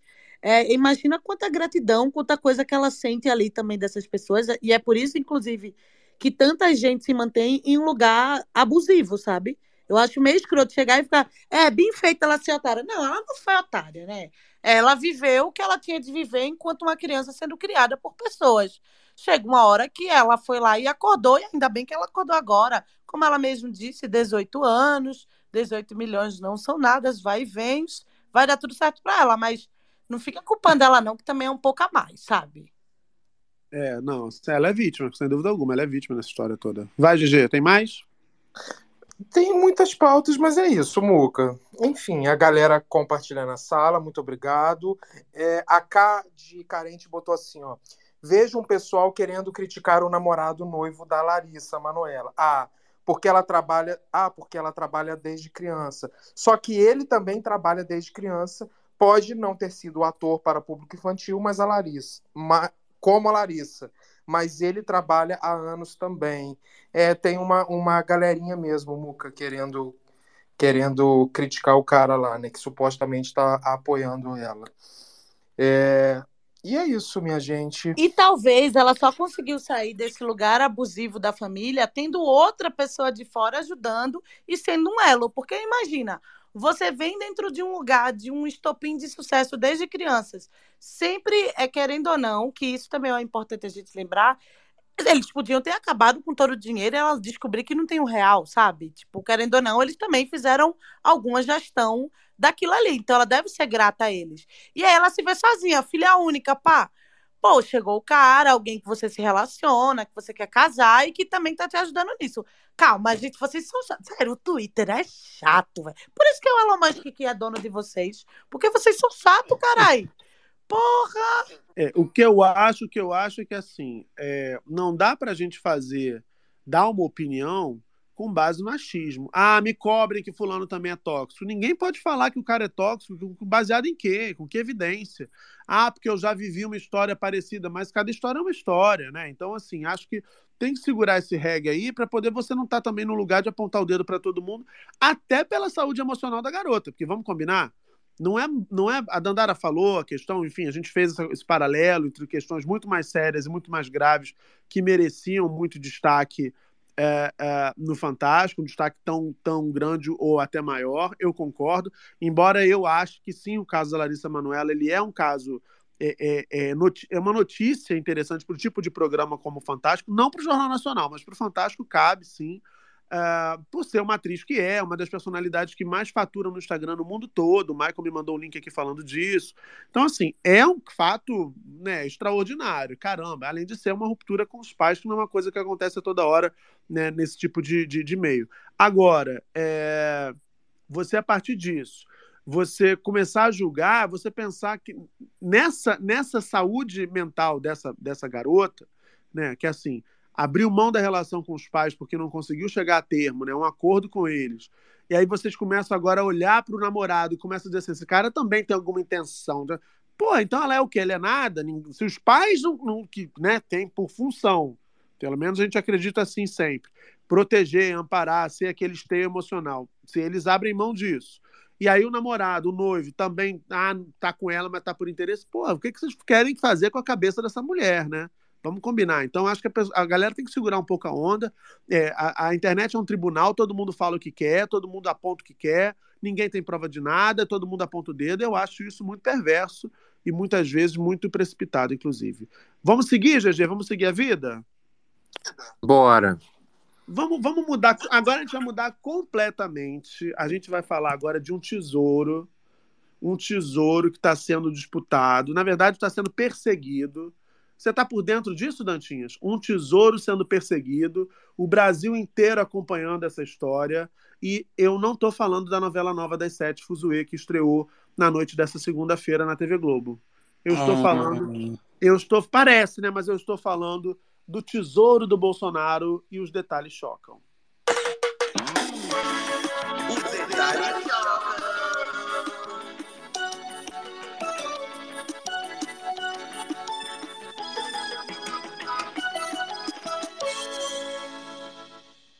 Garrone, querido. Eu, eu, eu na sexta-feira, quando eu vi esse noticiário, eu estava muito envolvido em um monte de coisa, mas eu só pensei em você que eu queria saber da sua expressão diante daquela foto de Mauro Cid, o pai, refletido ali na estátua que ele queria vender no site de, de, leilão de joias. Eu queria, eu queria. Garrone, fala o que você quiser dessa história toda.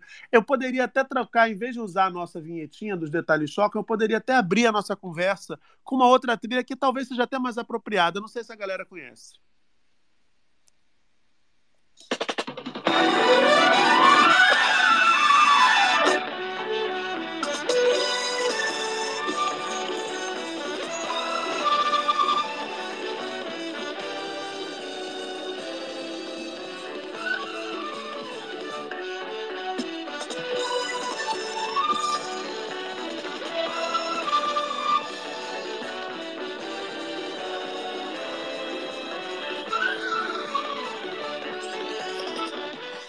Trapalhões ou era um desgoverno Garrone? Como é que a gente explica isso para, é, é, é, para audiências de outros países? Você tem esse desafio, né?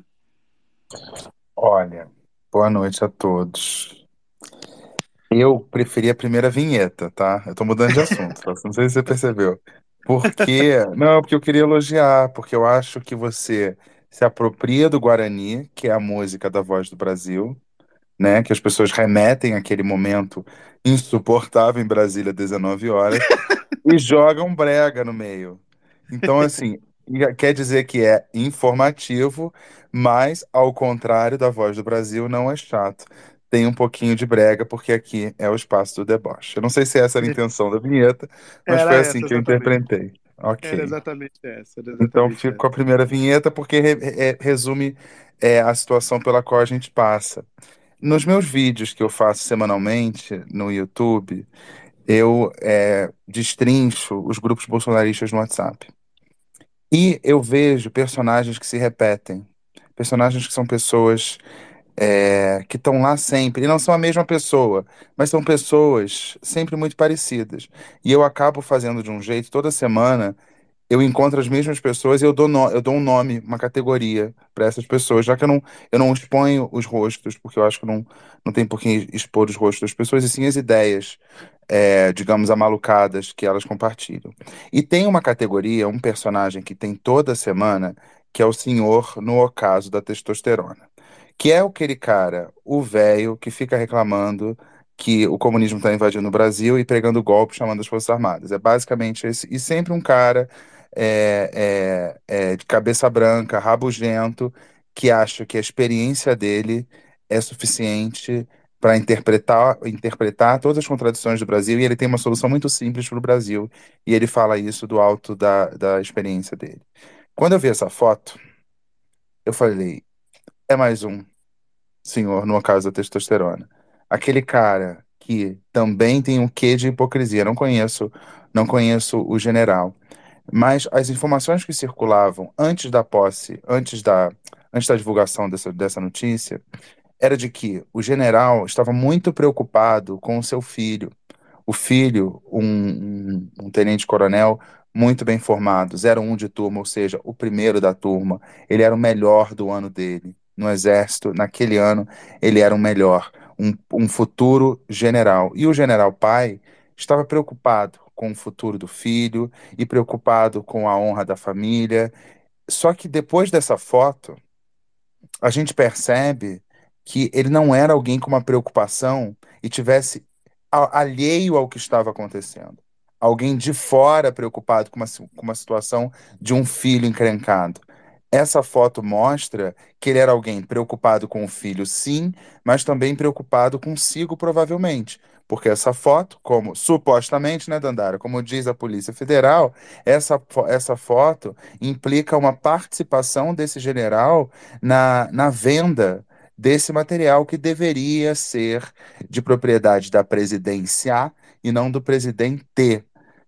E aí, quando eu vi essa foto, eu pensei, é mais um senhor no ocaso da testosterona, mas não é um bolsominion que acredita, que acredita nessas teorias da conspiração e nessa suposta ameaça com- comunista, que o Brasil está indo ladeira abaixo. Não. São pessoas preocupadas exclusivamente consigo. E o discurso é um discurso hipócrita de alguém que está preocupado com o país, mas no fim das contas preocupado consigo mesmo. E Cid, filho, deixou de ser funcionário de Jair Bolsonaro no dia 31 de dezembro. É, o presi- ex-presidente da República tem direito a funcionários, oito. É, todo ex-presidente tem direito. É, entre eles não está Cid. E mesmo se tivesse, esse tipo de trabalho que mostram os documentos da Polícia Federal não é o trabalho de um ajudante de ordem, tampouco de um secretário pessoal. É um trabalho de alguém que tem ali um objetivo pouco republicano em comum. Olha só, eu vou parar nossa conversa aqui sobre essa, essa história. A gente vai, claro, continuar falando disso, porque tem uma notícia urgente que vem da gringa. A gente vai acompanhar o desenrolar dessa notícia a partir de agora aqui, falando também, claro, da situação da- do tesouro do Bolsonaro. Mas vamos de vinheta.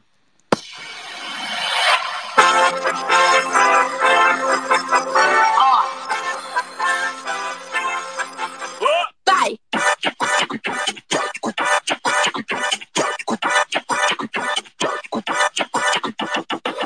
É o seguinte: segundo a Choquei, a Justiça dos Estados Unidos emitiu mandado de prisão para Donald Trump.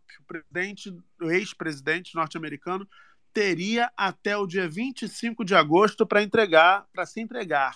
Eu vou repetir aqui, segundo a Choquei, que acaba de fazer essa publicação, a Justiça dos Estados Unidos emitiu mandado de prisão para Donald Trump e ele teria até o dia 25 de agosto para se entregar. O Trump está mais sujo do que pau de galinheiro, o que me parece muito familiar com a situação que a gente vive aqui no Brasil. Estou já começando a buscar essa notícia aqui, a confirmar essa notícia uh, na, na imprensa internacional, mas até, até o momento eu não consegui essa confirmação. Assim que a gente tiver, ou nas agências de notícia, ou nos portais internacionais, a gente traz para vocês aqui no Space do Muca. É impressionante essa possibilidade. E como tem o um meme né, do Eduardo Bolsonaro, o Garrone acontece nos Estados Unidos, acontece no Brasil. Você acha que esse escândalo das joias pode ser efetivamente. Uh, é, pode ser a tal da, da bala de prata, o que faltava para levar Bolsonaro a encarar os rigores da lei? Oi, oi. É, eu até falei disso hoje. Eu fiz um.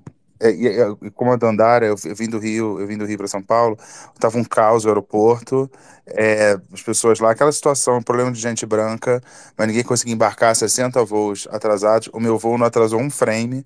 Eu não peguei trânsito para ir, não peguei trânsito para voltar, só andei de finger, então foi ótimo. Então não aconteceu. Então se não aconteceu comigo, não aconteceu. Quem quem reclama é mimimi, não é? Não é, Chega, é isso aí, é isso aí, Garroninho, bate, bate. Mimimi, não é, Esse Dandara? povo não faz um santo, esse povo não toma um banho de sal grosso. Tomei vários banhos de sais grossos na minha banheira no Emiliano e nada me aconteceu, entendeu? Mas não, depois ficou reclamando da isso. vida, não sabem? Não sabem viver. É, tem uma. Esse caso das joias, Muca, eu acho que ele é alguma coisa que ataca diretamente algo que um bolsonarista jamais pode defender. Porque quando é uma coisa de guerra ideológica, por exemplo, há algum espaço para a crença de que incitar um golpe de Estado está, estaria dentro do que eles consideram liberdade de expressão. Agora, quando você tem essa operação, uma operação me chama atenção. Além, a- essa, essa operação, essa foto do general é algo, digamos assim, pitoresco, risível, satírico. Mas tem outro, tem outro, outro episódio que, que fica muito difícil de, de dizer que, que, que tem algum, que não tem algum problema, é essa tentativa de recompra, há uma tentativa de recompra de um, do, um, de um relógio nos Estados Unidos, depois que as autoridades brasileiras determinaram a devolução é, da, daquele, daquele kit saudita ainda. Então, houve uma recompra. E informação do G1 de hoje é que tem a assinatura do advogado de Bolsonaro. Então, com- é uma coisa muito. É, o ACEF, isso, que diz que o Queiroz, o Queiroz apare... a gente, se a gente for lembrar disso, né? O Queiroz, que é um cara, e agora eu vou falar o que o Queiroz a- admitiu, que ele recolhia de dinheiros de dinheiro de, de funcionários contratados pelo gabinete para contra- contratar outros funcionários de forma informal. Isso foi o que ele disse, não é o que ele esse, esse ele assumiu. Foi essa pessoa aparece e tava, e tava, ninguém sabia onde estava, aparece na casa do advogado de Bolsonaro. Ele falou assim: não, não sei. Não sei como é que ele foi para lá. É esse tipo de coisa. Essa mesma pessoa. Então são informações absolutamente, absolutamente públicas. Ele fez uma declaração de que não tem nada a ver com isso, é, mas isso aí é tipo, o mundo está pegando fogo, aí você vai entrevistar um aliado e fala assim, a pessoa está tranquila, o mundo pegando fogo, não, está tranquilo, tranquilidade, Mauro Cid entrando na CPI, tranquilidade, não, tranquilidade não tem, porque tranquilidade você não pode configurar como uma mentira, porque tranquilidade é uma opinião. Então não dá muito para acreditar na opinião das pessoas, é, principalmente nesse caso, que tem tudo muito documentado, configurado, preços, pessoas é, lamentando não terem conseguido vender, tudo ali muito, muito detalhado. E agora tem o pedido é, de, de quebra de sigilo é, no Supremo Tribunal Federal para analisar, e esse também é um- vai ser um pedido, muito provavelmente, da CPI, que tem poder para quebrar o sigilo sem é, é, passar pelo Supremo Tribunal Federal. O GG aqui é, me corrige se eu tiver, se eu tiver errado. Então, é tudo muito próximo de Bolsonaro, operações próximas de Bolsonaro, isso sem ainda sabermos qual foi a movimentação na conta dele. Não, não, não houve quebra de sigilo de Michele Bolsonaro ainda. Então, Uhum. essas operações é, encostam nele sem essa informação. Agora, esperamos qual vai ser essa informação. E vamos ver também essa chuva de Pix aí, porque agora vai, vai abrir o sigilo, é, provavelmente vai quebrar o sigilo, o sigilo bancário dele, esses 17 milhões de Pix. Será que ali no meio não tinha um negócio? A gente não tem como saber, né? Será que Pois é. bate um número? Bate o número de Pois é. alguém, de um, de, de um general na Flórida? Pode, pode ser. Então, é, uma, é preocupante. E mais do que preocupante, porque eu acho que tudo. Acho que pior que a pandemia não tem. Pior que a pandemia não tem, eu acho. Sim. Ou talvez o genocídio indígena, talvez seja pior, porque é um pouco mais, é um pouco mais é, doloso, digamos assim. Mas esse caso toca no que o bolsonarismo é, teoricamente é contra, o que mostraria ali uma, um moralismo e uma, uma hipocrisia no fim das contas. E é para enriquecimento ilícito. Não é o pior crime. Não é o pior crime, mas é mais fácil de configurar, porque há transações que, que de algum momento é, terminam, resultam em dinheiro. Gente, deixa eu atualizar a situação dos Estados Unidos aqui. É, as informações ainda estão um pouco desencontradas. Ao que parece, a gente conseguiu localizar aqui o GG, inclusive levantou aqui a fonte, que seria a fonte responsável pela informação do mandado de prisão contra o Donald Trump. O perfil é. ah, Ai, caramba, acabei de sair da página aqui, mas é The, the, the, the Spectator Index. É um perfil com 2 milhões e 400 mil seguidores, né? Ah, e ele, ele publicou o seguinte, há três minutos. Trump foi indiciado no caso da interferência eleitoral em 2020, com 13 diferentes acusações. Um mandado de prisão foi emitido, dado até o dia 25 de agosto, para que ele se renda. Também tem uma quarta acusação contra o ex-presidente. As três anteriores se referem ao caso Storm Daniels. E aí é, é, dá esses detalhes aqui dessa situação. Agora, Choquei acaba de atualizar, informando com um vídeo, inclusive, da Fox News, é, informando que a promotora Fannie Willis declarou o seguinte sobre esse mandado de prisão contra Donald Trump. Aspas, estou dando ao réu a oportunidade de se render voluntariamente até o meio-dia de sexta-feira do dia 25 de agosto.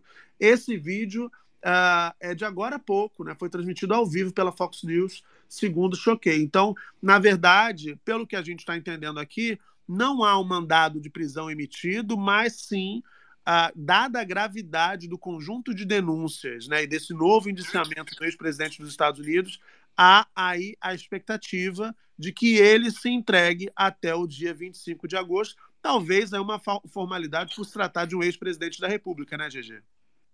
Pois é, Muca. Eu tô vendo aqui também, é, eu acabei de, de receber uma matéria aqui da CNN Politics e que diz exatamente isso e confirma isso que a Choquei falou. A matéria tá de 15 minutos atrás. E eu já botei o tradutor aqui, né, porque ela tá todo em inglês.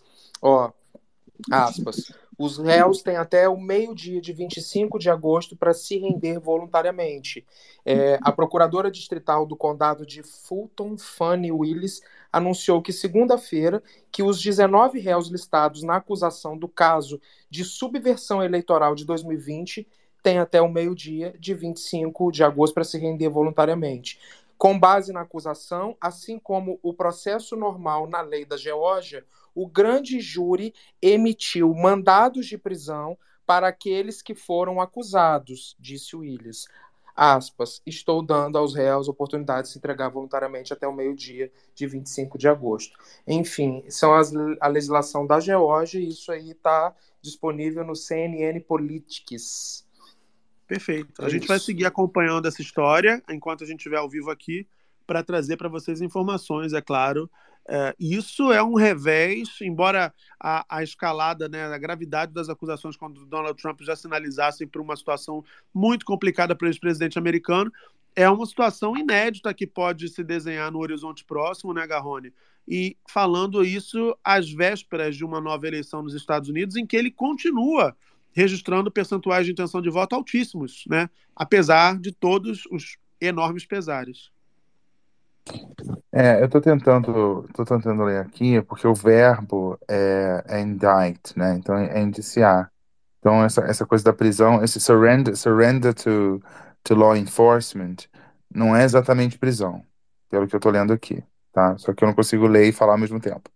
Tá? É, parece que tem uma, parece que tem a, a declaração, Choquei publicou aqui a declaração. Eu vou, eu vou reproduzir o áudio aqui da, da, da promotora Fanny Willis. Vamos ouvir o que, que ela fala direitinho. Ok. Vamos ver. The indictment alleges that rather than abide, abide by Georgia's legal process for election challenges, the defendants engaged in a criminal racketeering enterprise to overturn Georgia's presidential Mhm. election That's result. Subsequent to the indictment, as is the normal process in Georgia law, the, ju- the grand jury issued arrest warrants for those who are charged. I am giving the defendants the opportunity to voluntarily surrender no later than noon on Friday, the 25th day of August, 2023. Ela diz realmente que está dando aos réus a oportunidade de se render voluntariamente até o meio-dia de sexta-feira, 25 de É. agosto. É, o que ela, resumindo aí, eu sou, eu sou péssimo de, de tradução consecutiva, mas é o seguinte, ela diz que ele violou o de- Estado de Direito da Geórgia por tentar subverter o resultado da eleição. E diz que o, gran, o grande júri determinou a prisão dele, mas ela, por iniciativa própria, deu esse prazo para que ele se entregue até lá, para ele não ser, para ele não ser preso. É isso que É. ela disse. É isso que ela disse. Então, tudo bom. O que nos leva a crer que, se ele não se entregar até lá, vai ser preso. Né? Se ela dá um prazo para livrá-lo dessa cena né, constrangedora, é, constrangedor para mim mesmo é ele laranja com aquele tapi, com topete, mas enfim, dessa cena, se ela dá esse prazo e ele não cumpre, não aproveita esse prazo, digamos assim, talvez a gente tenha aí no dia 26 o toque, toque, toque em inglês. É, Gabriel Wacker tá com a mão levantada. Fala, Wacker. Talk, talk, talk. Have a federal policy. Boa noite, Muca. Boa noite, Gabone, GG, Dandara. Dantinhas, Dantinhas. A Carlinha, que eu mando um beijo no tweet dela sobre o tempo e fica a minha admiração que a Carla faz um grande trabalho. E, enfim, tenho certeza que fará muito sucesso em breve no novo veículo que ela for. É, primeiro que eu fiquei muito orgulhoso do meu, do meu inglês vagabundo, porque eu entendi o que a promotora disse. Então eu tô muito contente com isso. Mas eu também queria trazer aqui informação, Muca. É, eu tava pesquisando até sobre isso aqui, eu acabei de ver uma, uma- um pronunciamento do, do governador da Geórgia, o Geoff Duncan, que é republicano. Só que ele é de uma, de- ele é de uma, ele é de um, de um setor do, do Partido Republicano que sempre foi contra o Trump. Olha, o Washington- só para eu trazer aqui, o Washington Post também já dizendo que a corte deu ali, a corte da Geórgia deu ah, o prazo até o dia 25, à tarde do dia 25 de agosto, para que Trump e os outros indiciados se entreguem ah, à justiça. Então, The Washington Post, que é um jornal muito importante dos Estados Unidos, né, já confirmando essa informação. Realmente, enfim, pode É. seguir, Vaca. É, e só para dar informação também, se alguém tem TV a cabo, provavelmente tem CNN International, se colocar lá agora, a CNN está repercutindo isso. Então é uma situação bastante grave. É, mas o, o, Geoff, o Geoff Duncan, o Geoff Gunter, que é o governador de Georgia, estava falando assim, que era um, é o seguinte, abre aspas, este é um ponto crucial para este país. Como republicanos, tomem nosso remédio e percebam que a eleição não foi fraudada. Donald Trump foi o pior candidato de todos os tempos, na história do partido.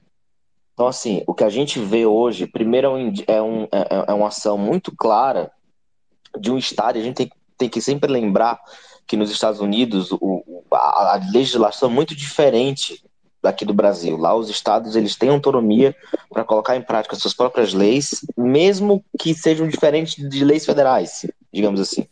Então ele está sendo, como, como tudo aconteceu na Geórgia, é, basicamente o que acontece é o estado da Geórgia indiciando ele, mais quase 20 pessoas por, por, por essa situação. E o Estado da Geórgia tem todo o direito de prendê-lo. E pelas leis da Geórgia, até onde eu li aqui, o Trump vai ter que tirar uma fotografia de registro de ficha quando ele chegar Pois na prisão. é. Pois Isso, é. isso vai ser constrangedor num nível. Mas vai ser tão bom também. Eu vou fazer Não, uma camiseta e vou vender. para- Eu, Dedário, eu ia falar isso, cara. Vamos fazer. Isso, isso Não, vai dar pra- dinheiro. Para além do constrangimento, eu acho que isso pode ter. Porque vamos lembrar, o Wacker citou aqui bem a diferença da legislação americana.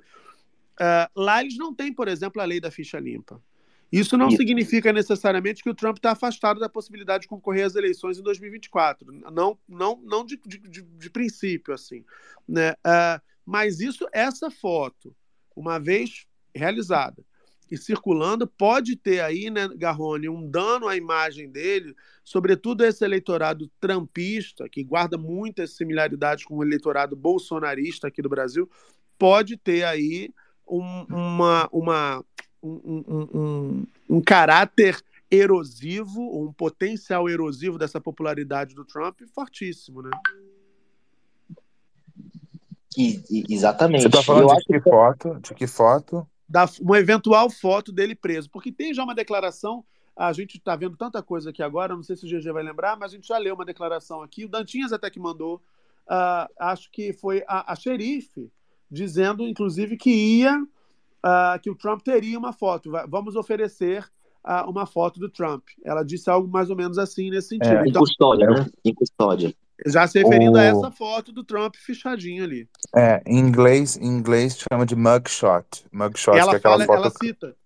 Ela cita É aquela foto exatamente. clássica com que você vê a altura do preso e ele segura o número e o nome dele. Vários, a gente vê várias até de artistas famosos e tal que passaram por isso e depois de um tempo, e é até bom exemplo dos artistas, porque quando você vê um artista, por exemplo, vou lembrar um, um exemplo razoavelmente recente, a Jane Fonda, com mais de 70 anos, estava protestando por alguma coisa em Washington, talvez, é, não sei, casamento LGBT, alguma causa desse tipo que estava em debate na Suprema Corte. E ela Era foi questão presa. ambiental, amigo, era questão ambiental. Era questão ambiental, então. É. Mas uma questão dessa, eu, eu falei isso porque eu, eu, eu lembro que era uma questão louvável. E ela foi, e ela foi presa por essa questão louvável.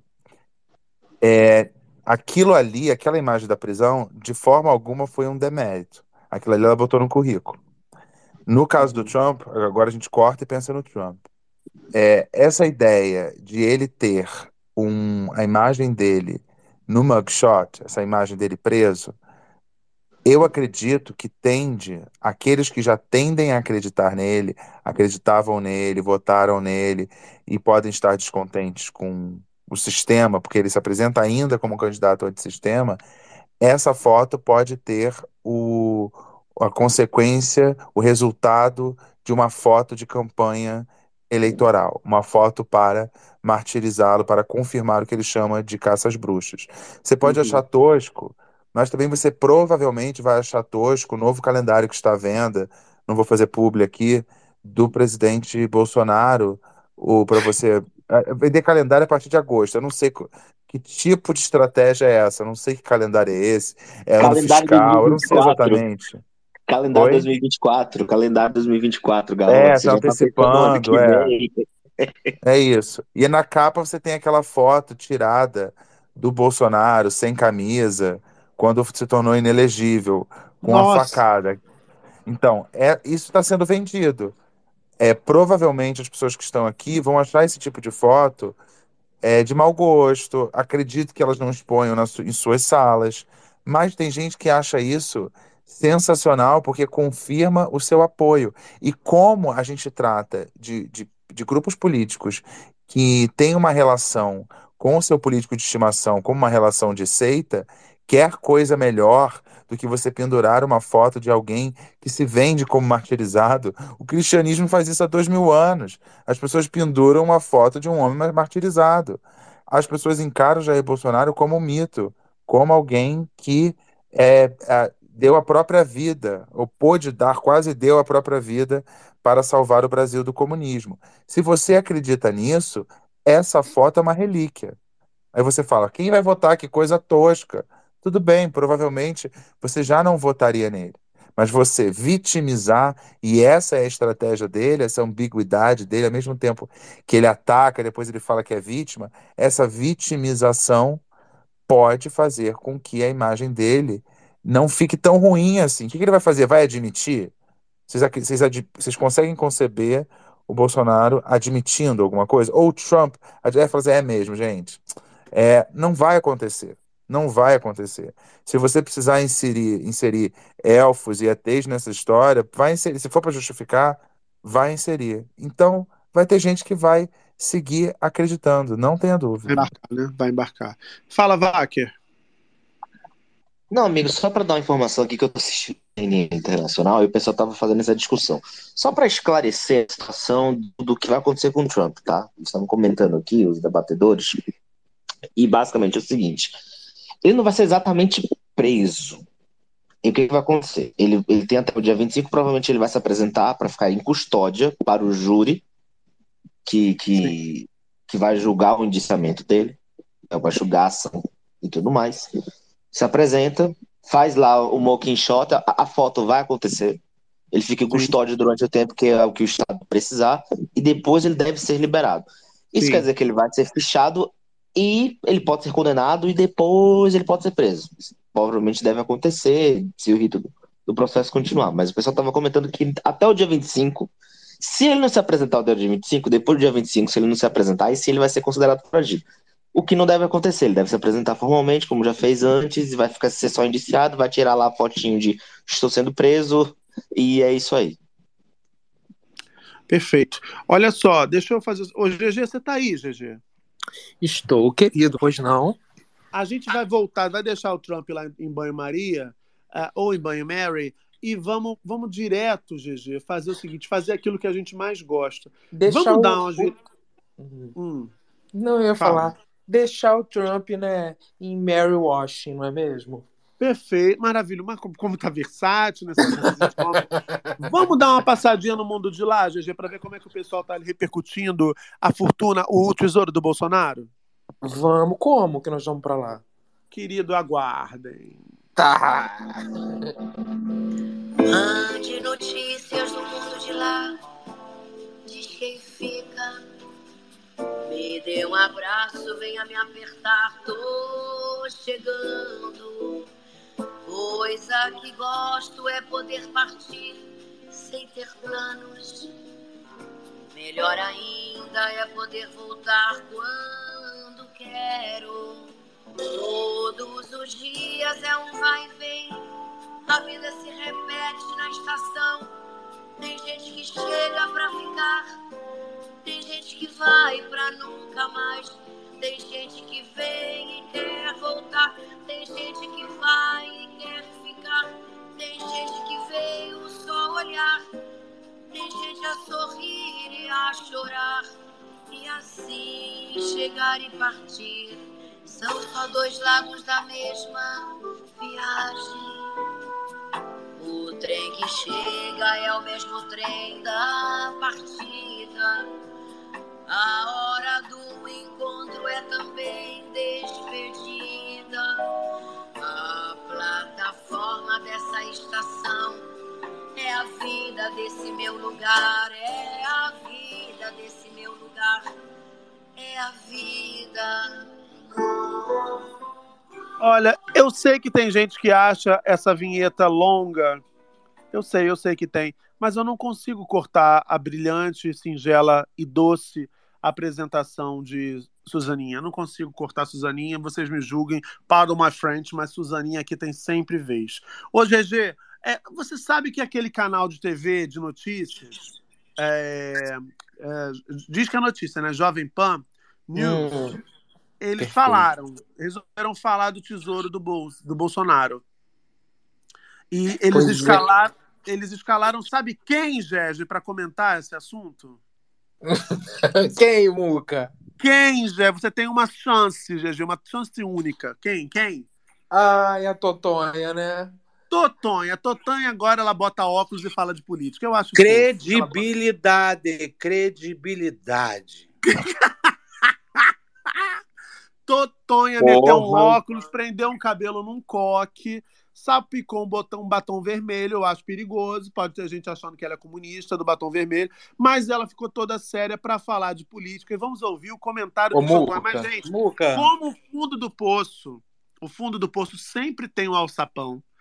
Totonha foi defender o indefensável na Jovem Pan News e tomou um desmentido na Jovem Pan News, meu, mas foi em tempo real. Falou pá, pá, tomou e ficou sem ação, minha gente. Ô, Mastigando o mingau. Fala, Gegis. Mas se- eu acho, sinceramente, Hum. que eu acho que é uma boa estratégia. Eu quero até parabenizar esta emissora chamada Jovem.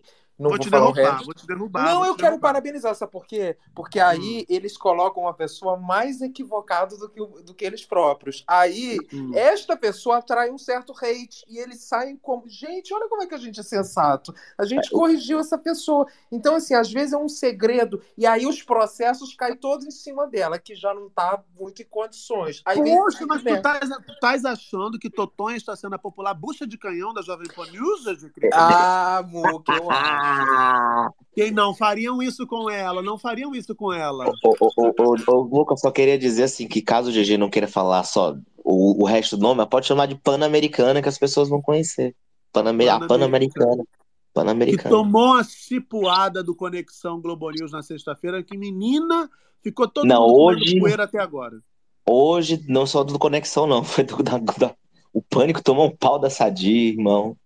Mas Nossa. é isso, gente. O bom senso está voltando. Eu espero, eu espero. Mas vamos ouvir. Vamos ouvir Totonha em versão é, comentarista de, de política, com seu belo coque, seus óculos de, de, de tartaruga, armação de tartaruga. Chiquérrima, chiquérrima, falando bobagem. Mas enfim, vamos lá. Vamos ouvir Totonha.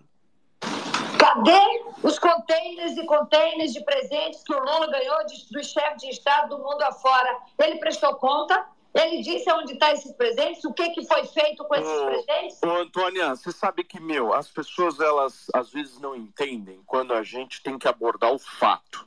E o fato, por muitas vezes, ele incomoda narrativas políticas, porque o fato é o fato. Você citou a questão do atual presidente Luiz Inácio Lula da Silva. Eu sou obrigado aqui, por uma questão de ética jornalística, de me ater aos fatos. O Lula devolveu 559 presentes que foram incorporados ao acervo pessoal dele e pagou por itens que foram desaparecidos. Fazendo esse registro aqui para todos, porque a gente às vezes tem que, às vezes não, a gente sempre tem que se ater em relação aos fatos. Eu gosto do ato falho. Eu não sei o nome do rapaz, também tudo bem. É, mas ele fala... Peraí, gente, é demais pra mim. A gente, às vezes, tem que ser até os fatos. Num canal de notícia, caralho. Às vezes, olha, às vezes. Peraí, Totonha, peraí, segura o reggae aí, mulher. Peraí, que às vezes a gente tem que ser até os fatos. GG, eu não consigo, não consigo, não tem como. Não tem como, gente, não tem como. Muca, só pra dizer que o nome dele é, é Paulo Matias. O Paulo até é um dos mais sensatos lá da Jovem Pan. que às vezes já tem os fatos, os outros nem às vezes, né? GG, que vergonha, que vergonha. É, Muca, porque às vezes, né? Às vezes é bom a gente se ater aos fatos. Às vezes, num canal de notícia, o Totonha diz, ó, supostamente diz que às vezes a gente tem que se ater aos fatos. Fala, Garrone, às vezes você se atém aos fatos lá na CNN Portugal. É, é, isso, isso, isso é muito sério. Isso é muito sério, porque alguém que fala isso, você imputar crime e não falou supostamente, não falou supostamente, Não houve ela, GG, fala- ela, não ela. Ela fez, ela fez uma denúncia contra o presidente da República, seja ele qual for, e é uma mentira. É, tem que corrigir, a Jovem Pan entende que tem que corrigir, ainda mais porque há uma, há uma atenção maior à Jovem Pan, porque, é, numa metáfora é, do direito penal, ela não é réu primária, ré primária, né? Porque ela já, já, digamos, já abrigou discursos descolados da realidade, e depois do governo Lula, ela tenta dar uma correção de rota. Que homem elegante, Porque- né, gente? Já abrigou discursos descolados da realidade. Já mentiu pra caralho, mas o Garrone é fino, né? Maravilhoso. Tá bom, Um homem, que tem, tá. um homem que posa com uma foto com esse fundo cinza em degradê, a camisa preta básica. É outro patamar, desculpa. Vai, continua, Garrone. É, e, e uma pessoa que diz isso, atribui crime a um presidente da República e depois não faz um, um, um vídeo, pelo menos uma nota se retratando, essa pessoa, ela não deve ser ouvida em qualquer lugar, até que ela faça isso, porque isso é um erro muito grave. Eu estou supondo, que eu, eu penso como jornalista, porque jornalista pode errar, pode confundir, eu faço ao vivo, eu confundo, posso confundir e tal. É, às vezes eu atro- atropelo nas palavras e tal. Mas quando você imputa crime a alguém, isso em si é um crime. Você dizer Sim. que alguém cometeu um crime, GG, GG aqui vai me corrigir, porque eu não sou da, da área do direito. E ela fala isso, aí o cara fala, uma correção, isso é mentira? Porque ele ficou assim, não, não é assim, nesse ambiente, a gente, você sabe, né? Às vezes aqui, né, é, você está mentindo. É isso. Só que ali, o ambiente de televisão, a gente entende como um ambiente pouco conflitivo. Então, você tem uma colega de trabalho, imagino eu, mesmo que seja uma convidada, você não vai falar que a convidada mentiu. Agora a gente tem que ver onde essa pessoa vai reaparecer. Quem vai abrigar essa pessoa para fazer um comentário desse? Porque eu fui, fui apresentado a ela, a voz dela, a personalidade dela, por conta de uma questão de herança. A partir daí, é, salto Onde quântico. acabou, né? Olha onde acabou Salto... essa. Não, e eu, eu, e eu, e eu não estou falando que ela não é capaz, porque qualquer Sim. pessoa pode ser capaz, porque a política ela, ela deve ser acessível a todos e Claro, todos devem ter opinião e todos podem ter opinião. claro. Agora, o que ninguém pode ter são os próprios fatos. Você não tem direito aos próprios fatos. E ela, é, ela criou um fato que é só dela. Só dela e de uma rede que a gente acompanha, que eu acompanho particularmente, que não está preocupada com os fatos e onde essa fake news circula com periodicidade. Volta e meia, quando o assunto é patrimônio da presidência, tem isso. Como já teve uma fake news propagada pela própria Lava Jato de que o presidente Lula tinha roubado um crucifixo que nunca existiu. Nunca existiu isso. O crucifixo não tinha sido não tinha sido roubado pelo Lula, porque era um crucifixo que estava. É, para provar que era do Lula, tinha uma foto do Lula e o crucifixo. Uhum. E só que tinha um contexto que era no governo Itamar, era uma coisa assim. Então era uma coisa, enfim, mas a Lava Jato acreditou e foi atrás.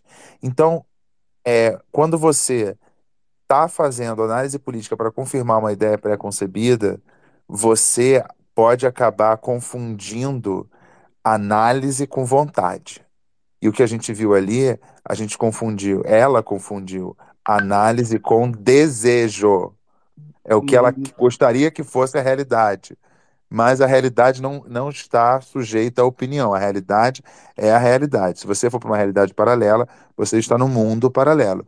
E nesse mundo aqui dos terrabolistas, onde estão, é, do qual faz parte o, o Murilo, a gente lida com o que é. A gente pode até não querer falar de verdades inconvenientes. Há verdades inconvenientes de pessoas que a gente gosta. Mas daí a falar que aquela verdade não é verdade ou que a mentira é verdade, é um outro passo. Você minimizar uma falha, maximizar um, um- alguma coisa de bom que a pessoa venha a ter, natural, é da política, é do jogo, é da paixão política. Agora, dizer que o que é não é e o que é não é, o que é não é, não sei, vamos lá, não sei o que, inventa um universo paralelo, isso aí tem um nome, é fake news, não é jornalismo. Totonha se manifestou, tá? No Instagram. Ela ficou irritada com o corte. Ela disse o seguinte: hoje, come... abre aspas, hoje comentei no Morning Show sobre esse vídeo. É um vídeo que ela publicou na rede dela, né, aparece o presidente Lula. Não vou reproduzir porque certamente vem dessa fonte que o Garrone conhece bem, enfim. O âncora do programa me cortou de forma abrupta, me contestando, como se eu estivesse inventando essa fala do atual presidente desse país, dando brecha para alguns veículos de esquerda radical, barra imprensa de merda, dizerem que eu estava cometendo fake news. Eu trabalho com fatos e contra fatos, não há argumentos. Não tenho políticos de estimação, tenho um país de estimação. Um país polarizado por dois homens que erram feio. Um país com um povo adoecido, carente de herói. Só por causa disso, amanhã vou dormir até meio-dia e de repente quarta também. Respeito é bom e eu gosto. Meu nome é Antônia e não é bagunça, porra, disse Antônia Fontinelli há três horas no Instagram, portanto, bastante irritada com o corte que recebeu do âncora da Jovem Pan Dobrou News. aposta. Dobrou Mas a o- aposta. E aí eu só quero dizer se a gente aqui prefere se, se classificar como um veículo de esquerda radical ou se imprensa de merda mesmo já tá bom pra gente aqui no caso, que é como ela classifica quem criticou essa fala, essa desinformação, essa mentira que ela tentou espalhar na Jovem Pan News. Eu não sou imprensa de merda, não. Trabalhei pra caramba pra chegar na Folha, cara. Não sou imprensa de merda, não. Eu sou radical, sou não. radical. Eu quero ser radical. Dantinhas, e você? Prefere ser é, esquerda radical ou imprensa de merda mesmo? Tá bom, amigo. Perfeito, ótimo, Dantinhas, maravilhoso. Isentão. Vai, Garrone, fala. Dantinhas em cima do, do muro. Dantinhas, Dantinhas. Fala, Garrone.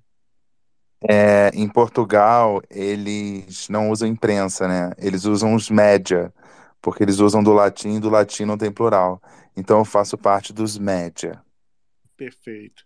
Tufson chegou aqui para falar com a gente. Aí, querido, como é que você tá? Tudo bom, querido? E aí? Não, que eu estava de ouvinte, é isso que eu estava vendo o Garrone falar, me deu aqui uma boa noite a todos, a todas, tá? Primeiro, antes dos oradores, a todos que compõem esse espaço maravilhoso sempre. É... O Garrone, é... Antônia não é mais réu primário, você tem certeza? Porque eu acho que ela está em. Quer dizer, ela teve uma condenação em primeira instância, não? Não, eu estava falando da Jovem Pan como um veículo onde já propagaram informações que não tangenciavam a verdade. E eu, eu metaforicamente chamei isso de réu primário, não falei como, como um processo Ah, jurídico. tá. E não falei da Antônia, mas a Antônia parece ter um processo contra o Felipe Neto, não tem isso que ela É, perdeu? Isso eu então. me lembro. Eu Não, me lembro, não, tem. É, não, ela, Ela, ela, não- ela é, não, ela, ela, condenada. ela é, ela é, é, é, é- como é que fala? É recorrente a, a, a fake news, a cafo, reincidente, a Não, não. cafonice, o mau gosto, não. o, o louro errado. quanto a isso não, não, não, não é o mérito. Eu tô, tô perguntando só porque eu não, poderia Então, não então saber, ajuda a gente, mas eu não ajuda a gente. O que você acompanhei acha do ter. estilo dela? O que que você acha do estilo dela? Você pode falar. Você tem lugar de Cara, não fala. queria entrar nessa questão estética com uma, quando a gente está falando, não sei, não seria nem elegante da minha parte, eu acho, assim, é, numa boa. Ela tem uma história lá, né, eu, enfim, eu não, que eu não conheço também, então vou, mas assim, eu conheço ela pessoalmente, Ok, tá? sorry. É, pois é. Enfim, eu não, mas eu não estou aqui numa defesa. Óbvio que os posicionamentos delas não são os meus, entendeu? Mas como outra também, uma cantora que cantou aí agora também, que era também minha amiga, não, não é.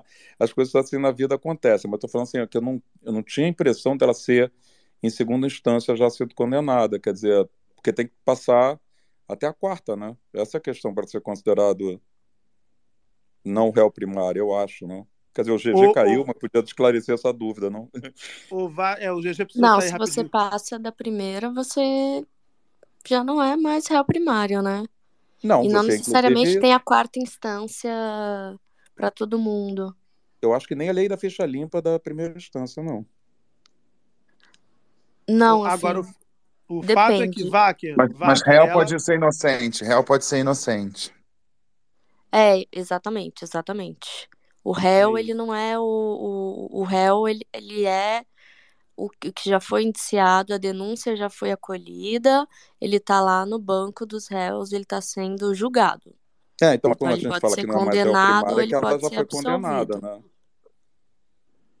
Oi? Quando, quando a gente fala ela não, não não é mais réu primário, é que ela já foi condenada, não?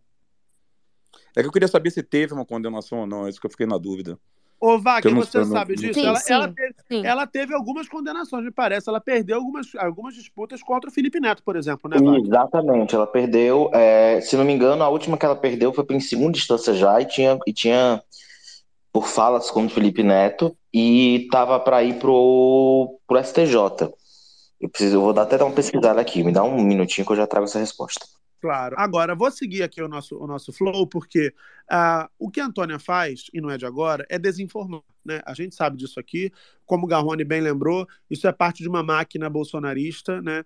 Que, que tem servido muito já há algum tempo para moer reputações e para fazer colar na cabeça dos simpatizantes do Bolsonaro e da família dele ah, narrativas. Narrativas muitas vezes fantasiosas, né?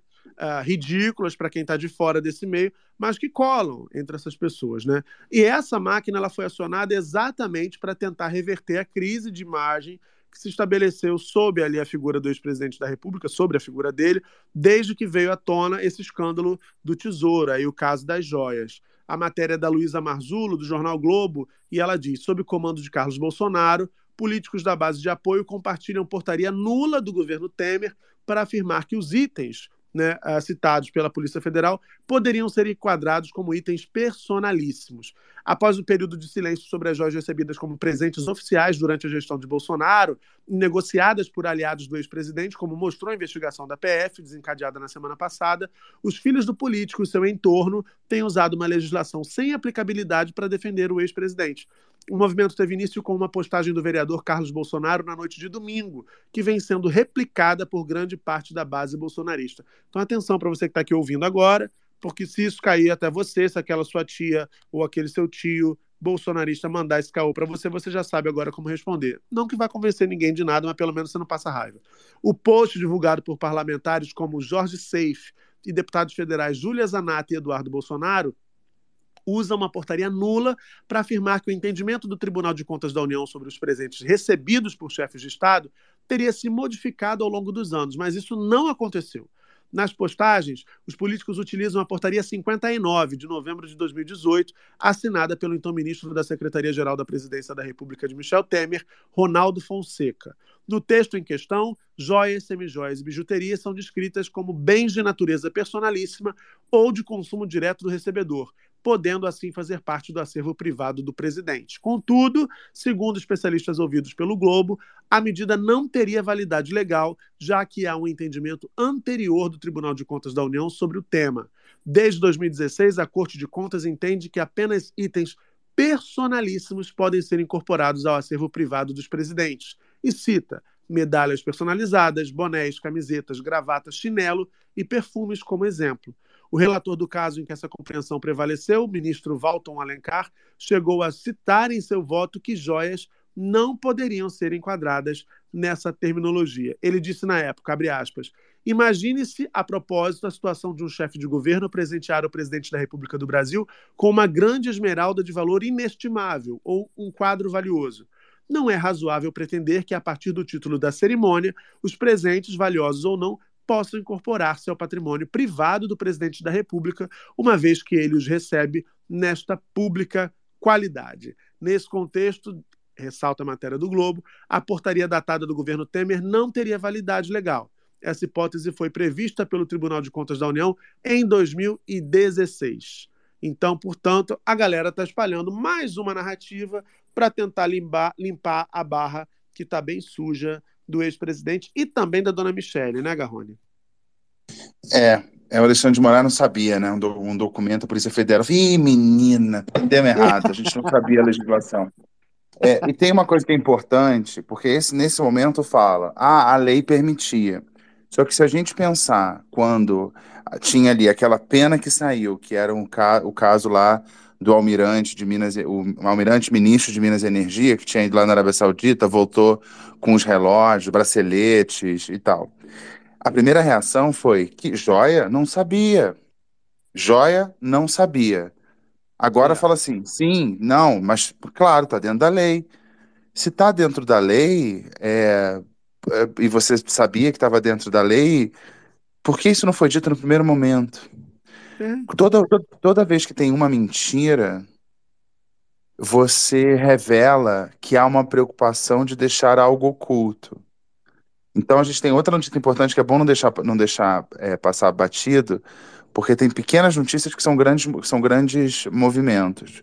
O coronel Cid, o ajudante de ordem, mordomo, é, e eu vou, eu vou fazer um, eu vou fazer um vídeo essa, essa manhã sobre o Coronel Cid e como. E, vou, e tem uma música, não sei se vocês conhecem Lauana Prado, a cantora de sertanejo, e tem uma música que foi.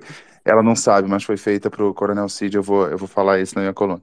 Ah, é? É, é, tem, tem tudo a ver, porque tem uma questão ali de, de submissão, que é uma coisa bem interessante. Mas, enfim. É, o, o coronel. O, ih, eu esqueci o que eu ia falar do coronel Cid. Ah, ele mudou de advogado pela segunda vez. Ele tinha um hum. advogado, primeiro advogado, perfil do primeiro advogado, era o mesmo advogado da família Bolsonaro, ou seja, estamos junto. Segundo advogado, um advogado especialista em delação premiada, que delata para cima, Então seria algo que não estaria a favor do ex-chefe dele. E agora um terceiro advogado com perfil, pelo que eu li, bastante técnico. Por que, que ele, de- por que, que ele tinha um advogado com delação premiada e agora não tem mais? O que, que houve? E a mudança de advogado logo depois desse escândalo, desse desdobramento do escândalo com venda, moambeiro militar, essas coisas. Será? O que, que houve ali? O advogado, será que o advogado não estava sabendo dessa parte da história?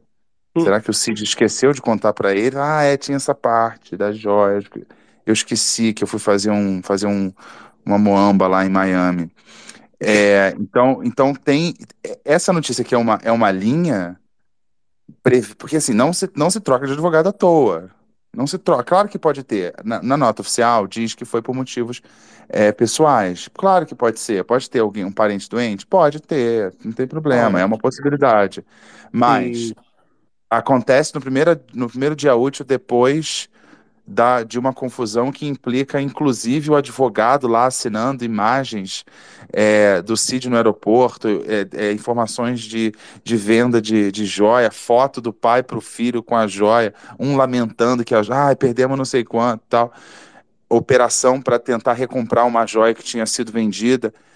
Depois disso tudo, o advogado sai. O que que isso quer dizer? Não sei, mas quer dizer uma coisa muito importante. Isso com certeza. no- complementando o, Garrone, o Bernardo Fenelon, o doutor Bernardo Fenelon, que era o advogado do CID que saiu agora, ele também, além de, de ser considerado um advogado especialista em delação, ele é um ad- advogado muito admirado é, é, no meio, assim.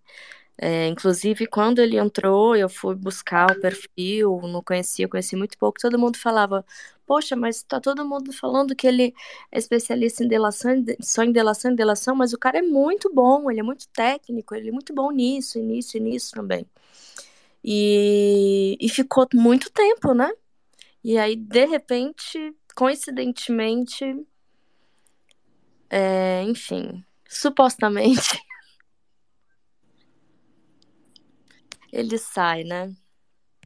É, difícil, difícil entender esses mistérios. O Tufson levantou a mão. Fala, Tufson. Querido, assim, não.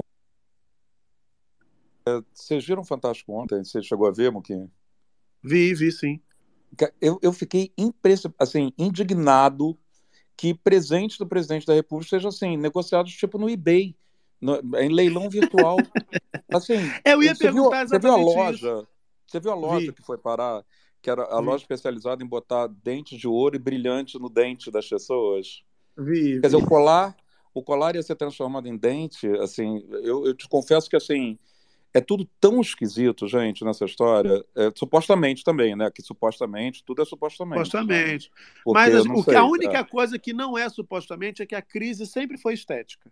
É, eu já não sei nem mais se é supostamente, porque eu não sei se já tem prova, porque é uma coisa tão. É, é- é patético. Agora, para um país como o Brasil, isso é uma coisa, a gente fica vendendo, aí vende a árvore, a árvore é de latão, então é devolvida. Eu acho- É assim, é- é, por favor, como a gente chegou a esse. Né? Assim, enfim, é uma reflexão. Fala, Dantinhas. É supostamente tosco, tudo muito tosco, gente. Eu queria saber qual foi o elemento dessa história toda, Dantinhas, que te pegou mais, assim. Porque nós temos vários. A a árvore de latão ser devolvida, o ref- a foto com reflexo, a assinatura lá, o nome do, do advogado na- no recibo, o fato de ter colocado tudo para fazer leilão online. O pessoal não tinha o menor medo de, de deixar pro rastro, né? Ô. Muca, o auge dessa história toda, pra mim, é aquela foto emblemática do, do reflexo. Aquilo ali. Cara, tipo assim, te peguei no flagra, você nem tocou, né? Que tava refletindo. É, Aquela foto ali, aquilo ali é sensacional. É, realmente, aquilo, muitas camadas. Fala, Garrone. E tem uma, uma questão que parece que é um roteiro com baixo orçamento, porque tem poucos personagens. Os personagens que planejam são os mesmos que executam. Se fosse na vida real, você fala assim: ah, não vai mandar um jagunço lá, mandar uma pessoa, vai. bo-". Não, são as mesmas pessoas, o mesmo personagem. Numa, numa cena, tá no, tá no, no Palácio do- da Alvorada, corta, o cara tá em Miami vendendo Moamba, é o mesmo personagem. Então tem Aí uma. o Queiroz uma... aparece na casa do outro que foi vender a muamba, né? Tudo é tudo Que é, assim. que é que na verdade não, o, o Queiroz fez, fez o, o treinamento apa- apa- aparentemente do Cid, porque o Cid funcionou como uma espécie de Queiroz que não conseguiu abandonar o Bolsonaro depois do 31 de dezembro. Ele, ele, ele continuou ali do, do lado dele. Uma coisa que eu acho ou é muita, é- aí eu não sei, eu não sei o motivo, eu não sei o motivo dessa, dessa proximidade toda, entendendo que pode dar problema, será que não tem como sair? É uma coisa tipo uma organização criminosa da qual não se pode sair?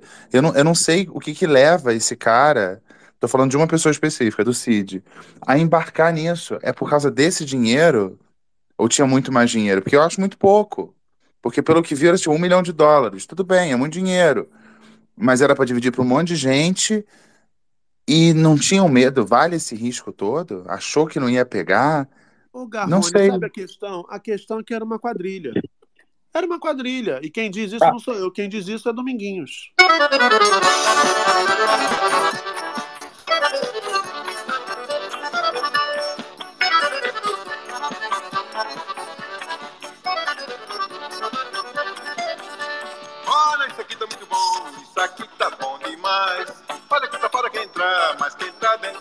Sai, pois é. Olha, isso aqui tá muito bom, isso aqui tá bom demais. Olha tá fora entrar, mas quem tá dentro não sai. Podia ter saído, mas tava bom demais e foi ficando, foi ficando, foi ficando, né? Olha o milho, olha a cobra, olha o colar, olha a joia da dona Michelle. E foi ficando, e foi ficando. Uma quadrilha, clássica. Acabamos de passar por essa temporada, não é não, GG? Pois é, Muca, pois é. É, eu, eu, eu saí para dar uma pesquisada num negócio. Mente Mas que a senhora foi ao banheiro, você me falou no WhatsApp, que você foi no banheiro. Não, eu fui apurar, eu fui apurar fontes, Muca. Agora é apurar, agora eu chamo apurar isso. Ah. Ah, querido, aqui é jornalismo de qualidade, né? Eu fui ver. Você sabe o que, que eu fui ver? Ah. Eu fui ver se a irmã Mônica não tinha falado alguma coisa a respeito, porque quando ela tretou, eu, eu tava na parte da Antônia, né? Menina. Ah, não, mas na parte da Antônia a gente tem a primeira pergunta para você. Você Fale. quer se- ser identificado como esquerda radical ou imprensa de merda? Ah, eu gostei dos dois. Não pode ser um combo, não? Um Não, feat, vamos não? escolher Libriano. Libriano, por favor, escolha. Eu acho que, já dada a sua procedência momentânea, eu acho que cabe mais imprensa de merda. Imprensa de merda, porque eu sou jornalista, né? Eu acho que eu prefiro imprensa de merda. Porque esquerda Perfeito. radical. GG Scat, né? GG Ah, meus colegas de imprensa, né? Meus colegas de imprensa, é isso. Minha irmã Mônica, irmã Mônica falou sobre esse, sobre esse imbróglio, Gegis? Não, Muca, mas é porque eu fui ver, ela tweetou no dia. Quando ela teve aquela confusão com, com a Antônia, com Totonha, ela tweetou um negócio dizendo coisas no sentido de estou colocando nas mãos de Deus. E é isso aí, me deixou triste, mas estou colocando nas mãos de Deus. Aí, menino, eu entendi que isso era um, um alerta de justiça divina, né? Porque ninguém toca na minha irmã Mônica, que vai ter consequências, ela já avisou. E aí depois, Muca, eu fui ver, ela, tui- ela fez um vídeo depois brincando, né? Esse já de, de humor, mas o, o texto era: Michele, a sua hora vai chegar, a justiça vai ser feita. Eu falei, é, gata, eu não sabia que a irmã Mônica era. Sabe assim, Muca, o que a irmã Mônica fala, o negócio acontece. Profetiza. E a PF, inclusive, deixa eu só, antes de falar da hora que tá- parece que está chegando, supostamente, o Lucas, o Lu fez aqui na, te- na- na tag um, um comentário dizendo: são incompetentes até para roubar. O relógio do kit de joias foi leiloado no site Live Accounting Years, com o mesmo número de série registrado no acervo privado do ex-presidente. A PF só precisou juntar Lé com Cré para descobrir a roubalheira. É, é realmente. Essa, essa gente não sabe governar, não sabe roubar, não, sabe, não serve para nada, GG, tá difícil. Eu vi, eu vi um membro da justiça, que eu não vou citar aqui no Twitter, que Você viu um ele- membro? ele- Ah, Não, Perfeito. um, um membro da justiça. perfeito. Ah, que falhou a conexão, perfeito. é um membro da, da justiça, que eu não vou citar o nome aqui porque ele usa um fake, e, mas nós somos amigos por esse fake, mas não é o Xandão, infelizmente. Mas ele, ele tweetou o seguinte, assim, gente, imagina só os investigadores, que frustração que não é. A pessoa tá buscando, assim, quadrilha, pede quebra de sigilo, faz o não sei o que para conseguir achar um esquema, aí quando vê, os e-mails estão tudo no lixo. Eu ia contar até uma história se eu for investigador, porque, tipo assim, cara, não teve trabalho. Não teve Não, trabalho. também, também teve outro. Teve outra maravilhosa que o Pato, Dom Patito, colocou aqui também na tag, dizendo: Para mim, o episódio mais pitoresco é o comunicado avisando que a Micheque. Garrone, eu quero o seu comentário para isso. Que a Micheque esqueceu uma caixa de joias embaixo da cama do embaixador em Londres quando foi para o velório da Rainha Elizabeth. Aí o Patito diz: Nem a Perpétua em Tieta guardava uma caixa tão incriminadora. Mas você sabe qual foi a justificativa da Caixa? Qual foi? A Caixa foi, se- segundo, segundo a versão oficial, foi um, um, um transeunte, né, em Londres, que entregou a caixa. A pessoa estava lá no velório da rainha, lembrando que ela foi pro velório da rainha. Era um Uhum. transeunte em Londres que deu uma joia para ela no meio da rua. É isso, tá bom? Um transe, um É- cara passou e deu uma joia para ela, assim, querida. É, toma. um popular. Acontece muito em Londres. Sabia acontece não? o tempo todo. O tempo todo, É eu tô impressionante. Você vai a Londres e oferecem joia na rua. É Diz impressionante. que estão com essa mania. Menina, olha, eu tô doido pra isso. Ô, GG, será que se eu for a Londres, alguém vai me dar um anel? Comente. Não sei, Muca, não sei, né? Que aqui no Brasil ainda estamos em crise, talvez por isso eu não esteja. Michael, você Tá ainda em está, crise? está- Você ainda está on, Michael, ou sucumbiu com os gatinhos? Vamos ouvir. Atenção. Foi, ó. Você nota quando o criador de conteúdo não consegue, não, não consegue resistir e sucumbe ao próprio sono. Deixa eu botar o Michael, pegar ele no colinho aqui pra ele Deixa ele lá aqui embaixo. que ele engaja, não tira ele não. Deixa, deixa ele aqui pra ele mimir, com calma. Mas não, a crise Muca, você é gra- tirou ele de orador. Tá tudo bem, gata, tá tudo bem, respira. Enfim, é isso. Talvez eu tenha que ir pra Londres, vou ver quanto tá a passagem pra ver se alguém me dá um anel em Londres. Ô, ô Gégio, conta pra gente aí, eu te mandei o link naquela, naquele, naquela nossa listinha. É, o porquê que a dona, que a dona Micheque agora deve estar tomando aí um chazinho diferente para tentar dormir? Porque a Polícia Federal já tá vendo aí elementos suficientes para indiciar a ex-primeira-dama nessa história toda do tesouro do Bolsonaro, né? Pois é, menino, pois é. Pois é, menino é a senha para quando ele tá tentando abrir o link, tá, gente? Só pra vocês entenderem. Abriu, Pois é, que é, eu quero ir fazer um, eu quero ir fazer um xixi enquanto você Faz sim, abre o- querido, faz sim, faz sim. Perfeito, perfeito. Você Pois não é, vê a menino. Daniela Lima e o Bonner fazendo isso, né? Mas enfim, estamos muito Pois é, distantes. menino, pois é, menino. Enfim, isso é uma, uma apuração do blog da Sadi, da Andréia Sadi e Isabela Camargo no G1 Político. Vamos lá. Aspas. A Polícia Federal já tem elementos suficientes para indiciar Michele Bolsonaro no caso das joias. Segundo investigadores ouvidos pelo blog, ela será ouvida, mas não há pressa para convocá-la para depor, justamente por já ser possível dar andamento ao indiciamento com os elementos existentes. Abre aspas. Com toda certeza vai ser indiciada, sem dúvida alguma, disse um policial federal sem apontar por quais crimes. A investigação apura ilegalidades como peculato, né, que é o desvio de recursos públicos, e lavagem de dinheiro.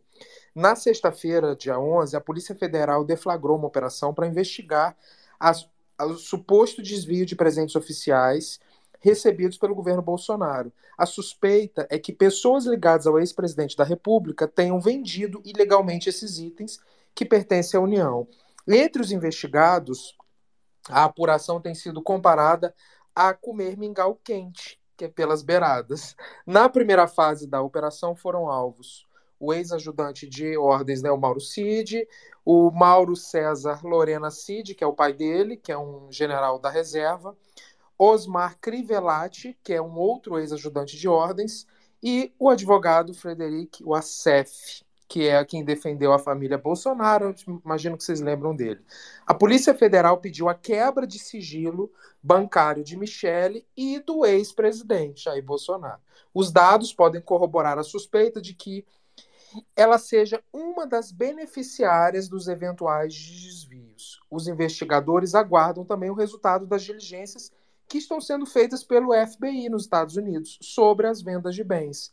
O caso tem mexido com o humor do entorno do Bolsonaro. Na sexta-feira 11, quando a Polícia Federal cumpriu mandados contra militares ligados a Bolsonaro, a ex-primeira-dama reagiu ao ser provocada sobre o assunto.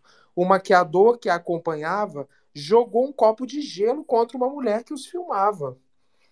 E é isso, Moca. Ficou um pouco, ficou um pouco injuriada a Michele Bolsonaro sobre sobre essas operações e essas falas. É, elementos para ser indiciada. Tá difícil a situação dela. Fala, Vaker.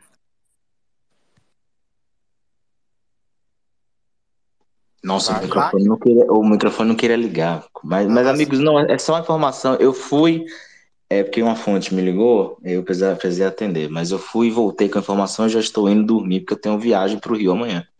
Mas é. Só para dar a informação né, que você me pediu, Muca. Sim, a Antônia Fontinelli foi condenada recentemente, sim, em segunda instância, é, por associar o Felipe Neto e o Lucas Neto, que é o irmão dele, que tem um, um trabalho muito, muito sério, muito importante com, com o público infantil, à pedofilia. Ela precisava essa condenação em segunda instância falou para, é, determinou que a Antônia pague 100 mil de indenização aos dois por conta dessas afirmações ligando o Felipe e o Lucas à pedofilia. Ela pode recorrer no STJ, que é a última instância, caso não consiga reverter a decisão, ela vai pagar essa, essa graninha para os irmãos Neto. E é isso, gente. Eu, eu vou nessa, GG e Muca, que tem, amanhã o dia vai ser cheíssimo. Amanhã vai ser um dia animado. é, teremos notícias logo cedo. E dá para adiantar alguma coisa? Pois que é. é curioso. E- e- Infelizmente, vou ter que deixar vocês curiosos. Perfeito, perfeito. É... Beijo, querido. Desculpa, Boa amigo. sorte, boa sorte com o Santos Dumont, que tá sofrível, viu? Boa sorte. Mas eu vou pro, vou pro Galeão, graças a Deus. O livramento, maravilha. O livramento. Mas vamos combinar alguma coisa, Muca. Eu tô devendo alguma coisa com você. É porque vai, vai ser rápido, mas acho que a gente pode tentar. Vamos tentar, vamos tentar. Valeu. Fala, Gegis. Fala, Gegis. Só para explicar para o pessoal aqui, para quem às vezes não sabe, indiciar é você é a Polícia Federal, né, no caso a polícia, colocar a pessoa na qualidade de investigado, né? Isso não significa que a pessoa vai se tornar ré ou réu, né? Ela vai primeiro, eles, eles, eles acham, ou seja, a Polícia Federal pela reportagem, parece que já vê é, muitos indícios da prática de crime, então ela pega todo aquele, aquele trabalho de investigação e manda para o Ministério Público responsável e dizer: olha, essa pessoa merece é, ser condenada em tais e tais crimes. Aí o Ministério Público, que é o dono desta ação penal, o que, que ele faz? ou ele faz ma ele continua as investigações e faz mais investigações, ou ele já está achando que está ok, e aí ele formaliza este esta acusação que chamamos de denúncia. Ele faz a denúncia e manda para o juiz. Aí o juiz recebe ou rejeita a denúncia. Quando o juiz recebe a denúncia, essa pessoa vira réu réu, assim como, como você pode dizer. E aí eu vi que eu entrei rapidinho para que vocês estavam falando sobre ah, a pessoa é réu primário, é réu primário. A pessoa é considerada réu primário até que não tenha uma condenação criminal transitada em julgado, ou seja, não cabe mais recursos. Como o Wacker falou em indenização de valor de dinheiro de 100 mil, eu imagino que seja uma, uma acusação civil. Então, isso aí não mexe na primariedade do agente. Então, ela, se não tem alguma condenação, sem possibilidade, alguma condenação criminal, sem possibilidade de recurso, ela é réu primário, ainda que ela responda a 30 processos, 50, 100, 1 milhão de processos. Quando tiver um processo de condenou não cabe mais recurso, essa pessoa deixa de ser primária e passa a ser reincidente. Mas não Agora, caber GG. recurso é quarta instância. Oi? É quarta instância não caber recurso. É, tecnicamente, amigo, as pessoas falam meio que errado isso, porque só temos duas instâncias e instâncias Sim. especiais Mas tem superiores. recurso depois, né? Tem recurso para o STJ se se envolver matérias de leis federais ou recurso para o STF se se envolver matérias constitucionais. Mas é muito difícil chegar porque Porque é isso, gente. Caso do dia a dia não vai chegar, porque são casos que já são repetidos e as pessoas acham que, ai, vou fazer recurso pro, pro STJ, pro STF. Não é assim que a banda toca. Perfeito. Agora, GG, eu fui Fale. pesquisar aqui nos seus anais é, e lembrei, você vai lembrar também, você lembra de uma coletiva na porta do Palácio do Planalto ali, é, do Bolsonaro no ano passado, eu vou trazer a data para vocês aqui, inclusive no dia 7 de outubro do ano passado. A gente que ele- cobrindo, né? em que ele é, a gente estava já cobrindo, Ele em que ele gritava, ele gritava com o jornalista, ao lado dele, inclusive, a figura curiosa de José Luiz da Atena, usando um óculos escuro, jamais alguém entendeu por que da Atena estava ali naquele momento. Você lembra? É, é- é- Bolsonaro exasperado. E você sabe por que, que ele estava exasperado naquela data, Gegis? Era por causa das hemorroidas? Porque teve um negócio de hemorroidas, não teve? Não, Não, isso aí foi... na live com o Júlio Embaixador, foi outra questão. Não, o- a das hemorroidas foi na, na, na Foi aquela reunião ministerial, lembra? Foi a quebra de reunião ministerial. Ministerial, exato, exato. Hum. Mas nesse caso não era isso. O motivo era a, a, que, a decisão de Alexandre de Moraes de quebrar o sigilo telemático de quem? Mauro César Barbosa Cid. Mentira, Vamos sério? É, vamos ouvir Bolsonaro reagindo à decisão de Xandão de 7 de outubro de 2022 de quebrar o sigilo telemático do tenente-coronel Mauro César Barbosa Cid. Vamos ouvir. Para mim é muito mais fácil estar do outro lado do balcão, do lado daquele cara que está no Supremo e está no TSE, tudo cadetando contra mim. Acabou de me dar uma multa de 20 mil reais, que eu reuni com embaixadores aqui. O Faquin se reuniu com embaixadores também. E a política externa é privativa minha e do Carlos França. Não é do Supremo e não é do TSE. É o tempo todo usando a caneta para fazer maldade, tentar me tirar de combate, desgastar. Já desafiei o Alexandre Moraes que vazou. A quebra do sigilo telemático do meu ajudante de ordem, que é um crime que esse cara fez. Esse cara fez um crime. O meu ajudante de ordem, em especial o Cid, que eu tenho quatro, é um cara de confiança meu. Cid, aquele assunto com o Putin é assim. Aquele assunto com o Joe Biden é assado. E esse cara consegue pegar isso tudo para ele. Tem ver as contas particulares da primeira-dama, ó, movimentações ativas. Alexandre Moraes, mostre o valor das movimentações. Tenha caráter. Mostre o valor das movimentações. É só tentativa de desgaste. Isso é bem claro, Alexandre Moraes. A minha esposa não tem escritório de advocacia. Mostre a verdade. Você está ajudando a enterrar o Brasil por questão pessoal. Não sei o qual, mas é pessoal. Bem irritado, né, GG? Bem irritado. Fala, Garrone. Tem que atualizar essa informação. Ele fala: minha esposa não tem escritório de advocacia. Já tem, tá? Essa informação é antiga. É, porque ela, te- ela teve, que, ela teve que, que compor uma defesa. Mas não, só- então eu acho que que ele sair. quis dizer no sentido dela não ser dona né, de um escritório de advocacia. Não, não, não, não, não, não, não. Não, não é isso, não.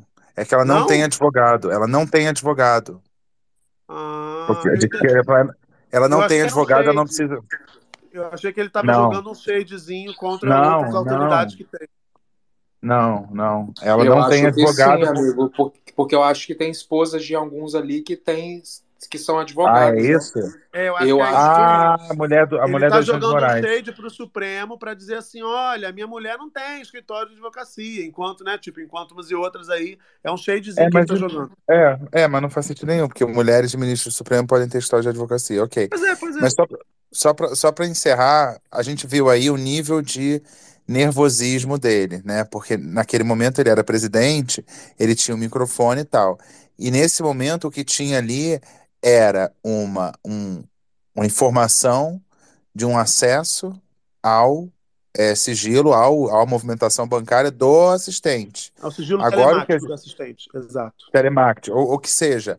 Agora tem todos esses pedidos contra o Jair Bolsonaro. Então a gente pode imaginar como ele está, como ele está se sentindo. Mas assim, quando sai essa informação de que vai ter acesso a informações eh, privadas do, do Mauro Cid, ele pode estar preocupado, eh, e aí é uma especulação, ele poderia estar preocupado com uma coisa que a gente aqui ainda não sabe. Porque a gente não Uhum. sabe, a gente não sabe a profundidade desse buraco. Porque a gente está discutindo joia, que parece uma coisa pequena, e é uma coisa pequena. Assim, se você pensar é, do ta- o, o tamanho do Brasil, um milhão de dólares é uma coisa pequena. O desfalque que ele provocou na Caixa por conta daquele consignado para quem tinha para quem tinha Bolsa Família, Auxílio Brasil, e provocou um prejuízo gigantesco, gigantesco. No Estado, as coisas é, com- é, viram, elas, elas resultam em cifras muito grandes. Essa de um milhão de dólares é uma coisa pequena, se, se- a gente pensar é, como o Brasil. Mas isso foi o que conseguiu pegar, porque era uma coisa ali muito, muito óbvia. A gente diz que eles são burros, é, são incapazes e tal, são incompetentes. Eu até fiz um vídeo na semana passada sobre a incompetência do Bolsonaro para ser genocida. Mas eles podem ser muito competentes, e isso foi o que vazou. Então, essa irritação aí, a gente não sabe exatamente é, a irritação com o quê. E as histórias se juntam. A gente vai co- colando as pecinhas, as, as histórias se juntam. A gente viu as joias sauditas. Aí as joias sauditas se posicionaram já no avião da Força Aérea. E, e- e também outras joias. As histórias. A gente, a gente esquece que, que, o, que o presidente que não sabia nada de joia, eu não sabia, ou então é, era regra. Um dia antes de embarcar, ele foi mandou, mandou Mauro Cid mandou alguém buscar joia no aeroporto de Guarulhos. A gente tem que ir É. lembrando essas histórias. São várias histórias que compõem, a gente não sabe o que, acontece, o que acontecia nessa, nesse é, Politburo aí da extrema-direita.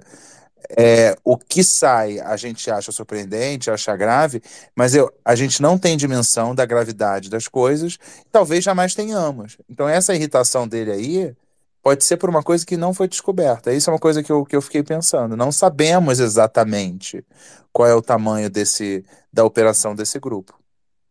Perfeito. Olha, só para fechar, agradecer o Garrone que já está indo aqui, porque já está tarde, a gente já está também caminhando aqui para o fim. Vou só o fim aqui, vou fazer um giro de oradores, viu, gente? Mas a gente vai fazer já para encerrar. O, o Ricardo Noblar, do Metrópolis, postou o seguinte, e aí cada um entenda como quiser.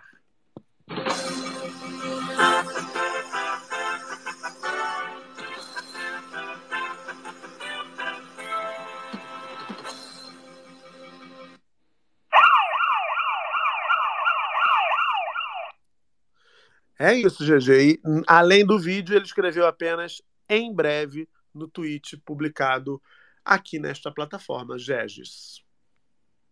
Ô, Muca, é, o que o Garrone tá falando faz muito sentido. Ignorou o Noblar, tá certo, tá ótimo. Não, ignorei não. Eu, eu tinha visto esse vídeo mais cedo. Tá Mas o que eu ótimo. ia falar.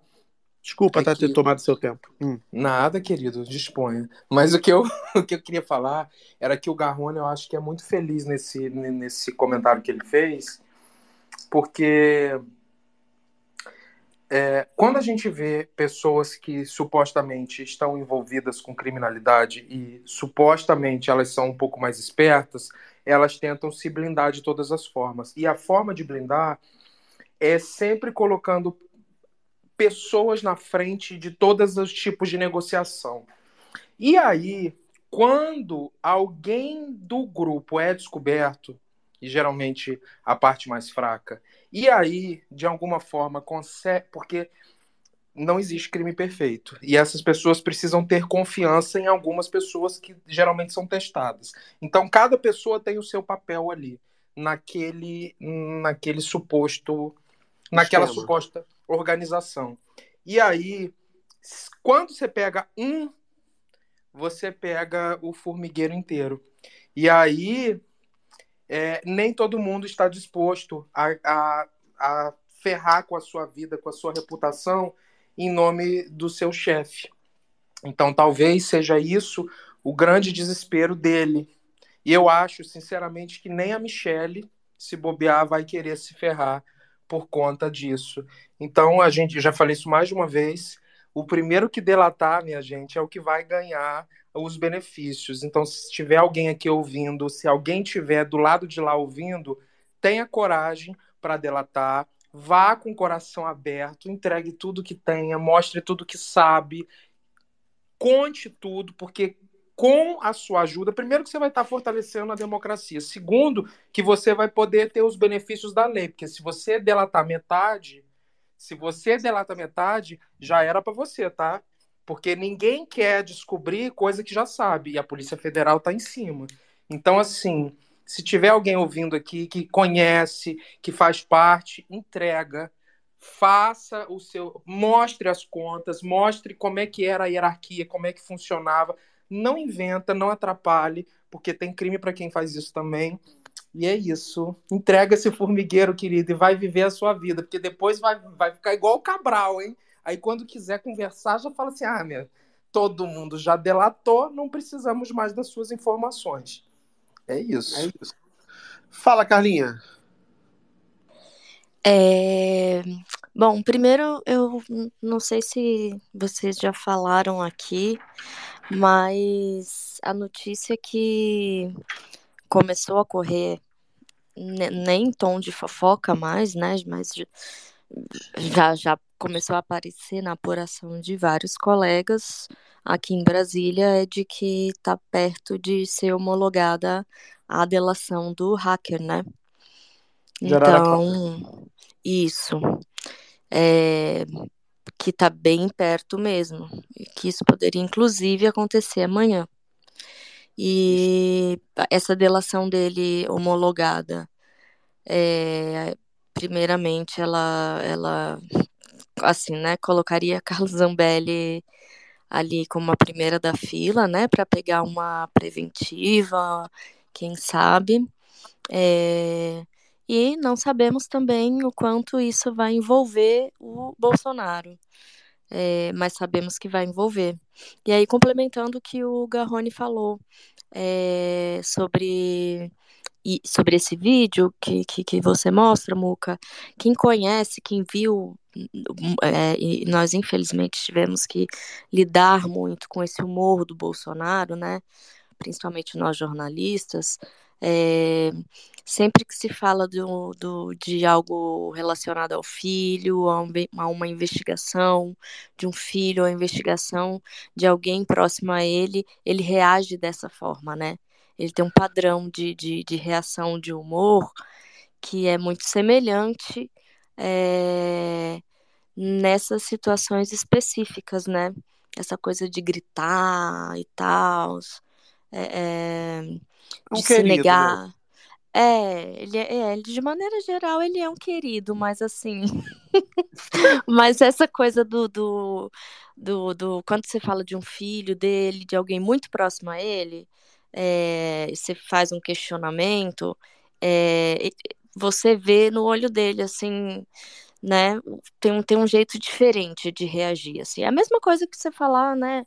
Você falar de um amigo, eu falar mal de um amigo meu pra, pra mim, eu vou falar, não, peraí, o que, que é que você tá falando? Ou você falar, tipo, na sua filha é horrorosa, né? Tipo, É a enfim. mesma coisa de falar de um amigo seu que botou a joia no site de leilão para vender e depois foi lá de novo comprar. Não quer dizer, como é que você vai falar mal de uma pessoa dessa tão É prestativa? uma Não pode. pessoa tão prestativa, não é? Poxa, não, injusto, injusto. A imprensa é muito cruel. Mas eu acho, eu, eu apostaria, assim, pra concluir. É, uma coisa que eu já falei e repito, é, enquanto a gente está indo com, com, com os ingredientes, o Alexandre de Moraes está vindo com o bolo pronto. É, isso é, apostaria, assim, porque já vi, ele já nos provou em diversas outras vezes. É, e pelo que eu tenho ouvido, é, eu acho que ele já tem muito mais do que já saiu nessas decisões.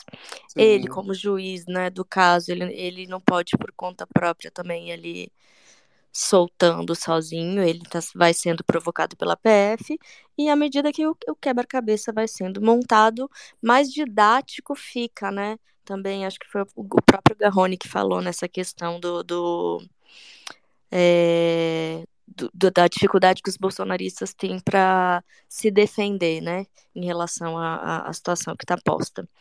Então, é, eu acredito muito que teremos emoções essa semana ainda.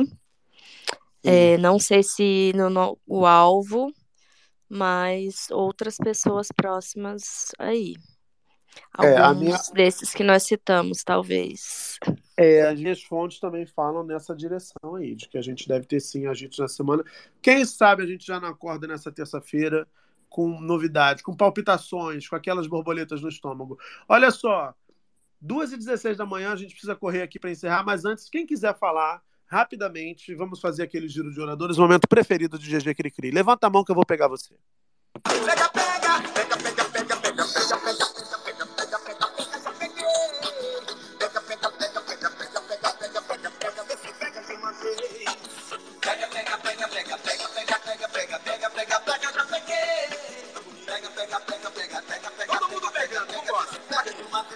Vamos lá, começando aqui o nosso giro de oradores. Hoje foi mais tarde, gente. Há muito assunto, vocês entendem, né?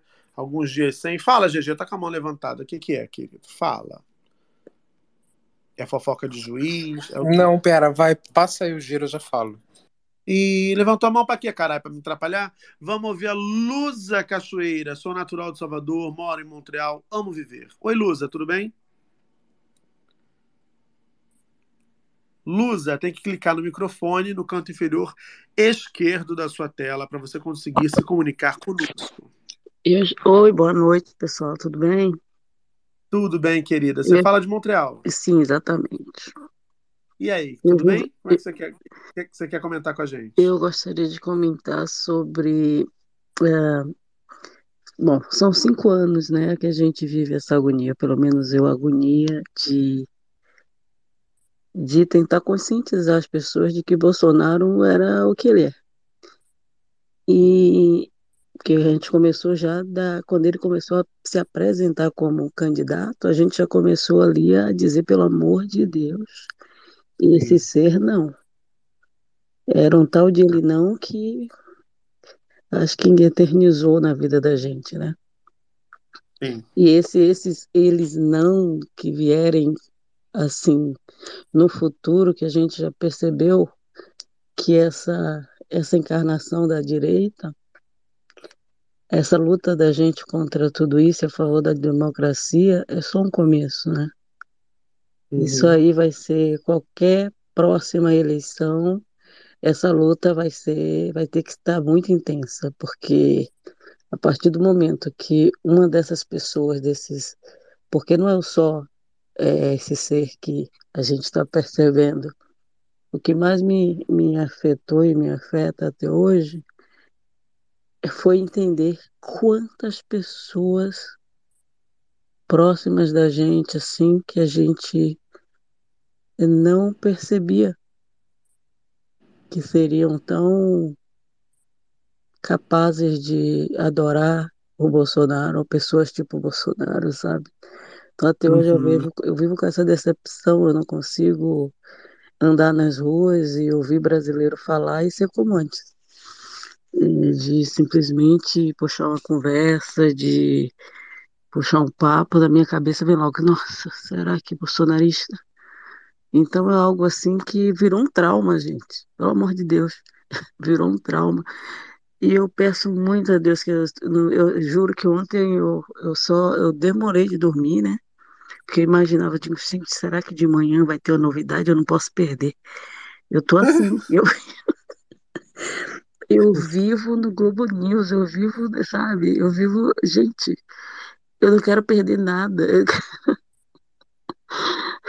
Então, eu acho que se eu tenho medo às vezes até de tudo isso, é, isso, isso, tudo isso dá em nada. Sabe, eu tenho medo disso, de, de, de me decepcionar, de futuramente, daqui a pouco, a gente vê, existem pessoas presas e, ai, sai com tornozeleira. Ah, gente, eu, eu juro que eu quero tanto ver esse povo todo preso, por mim já é a família toda ali, esqueci a, a chave, tranca todo mundo e esquece a chave da cadeia.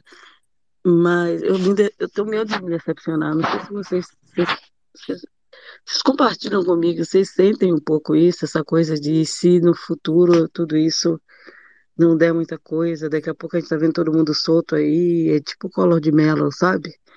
Ô, Ainda- Lusa, eu acho que é o seguinte, meu bem, a gente tem que viver aquele, aquele papo de NA. A gente tem que viver um dia de cada vez e Uhum. celebrar os avanços das investigações, celebrar que a gente deixou para trás um governo negacionista, um governo de extrema-direita, e que a gente está recuperando dia após dia as instituições do Estado Democrático de Direito. E cobrar.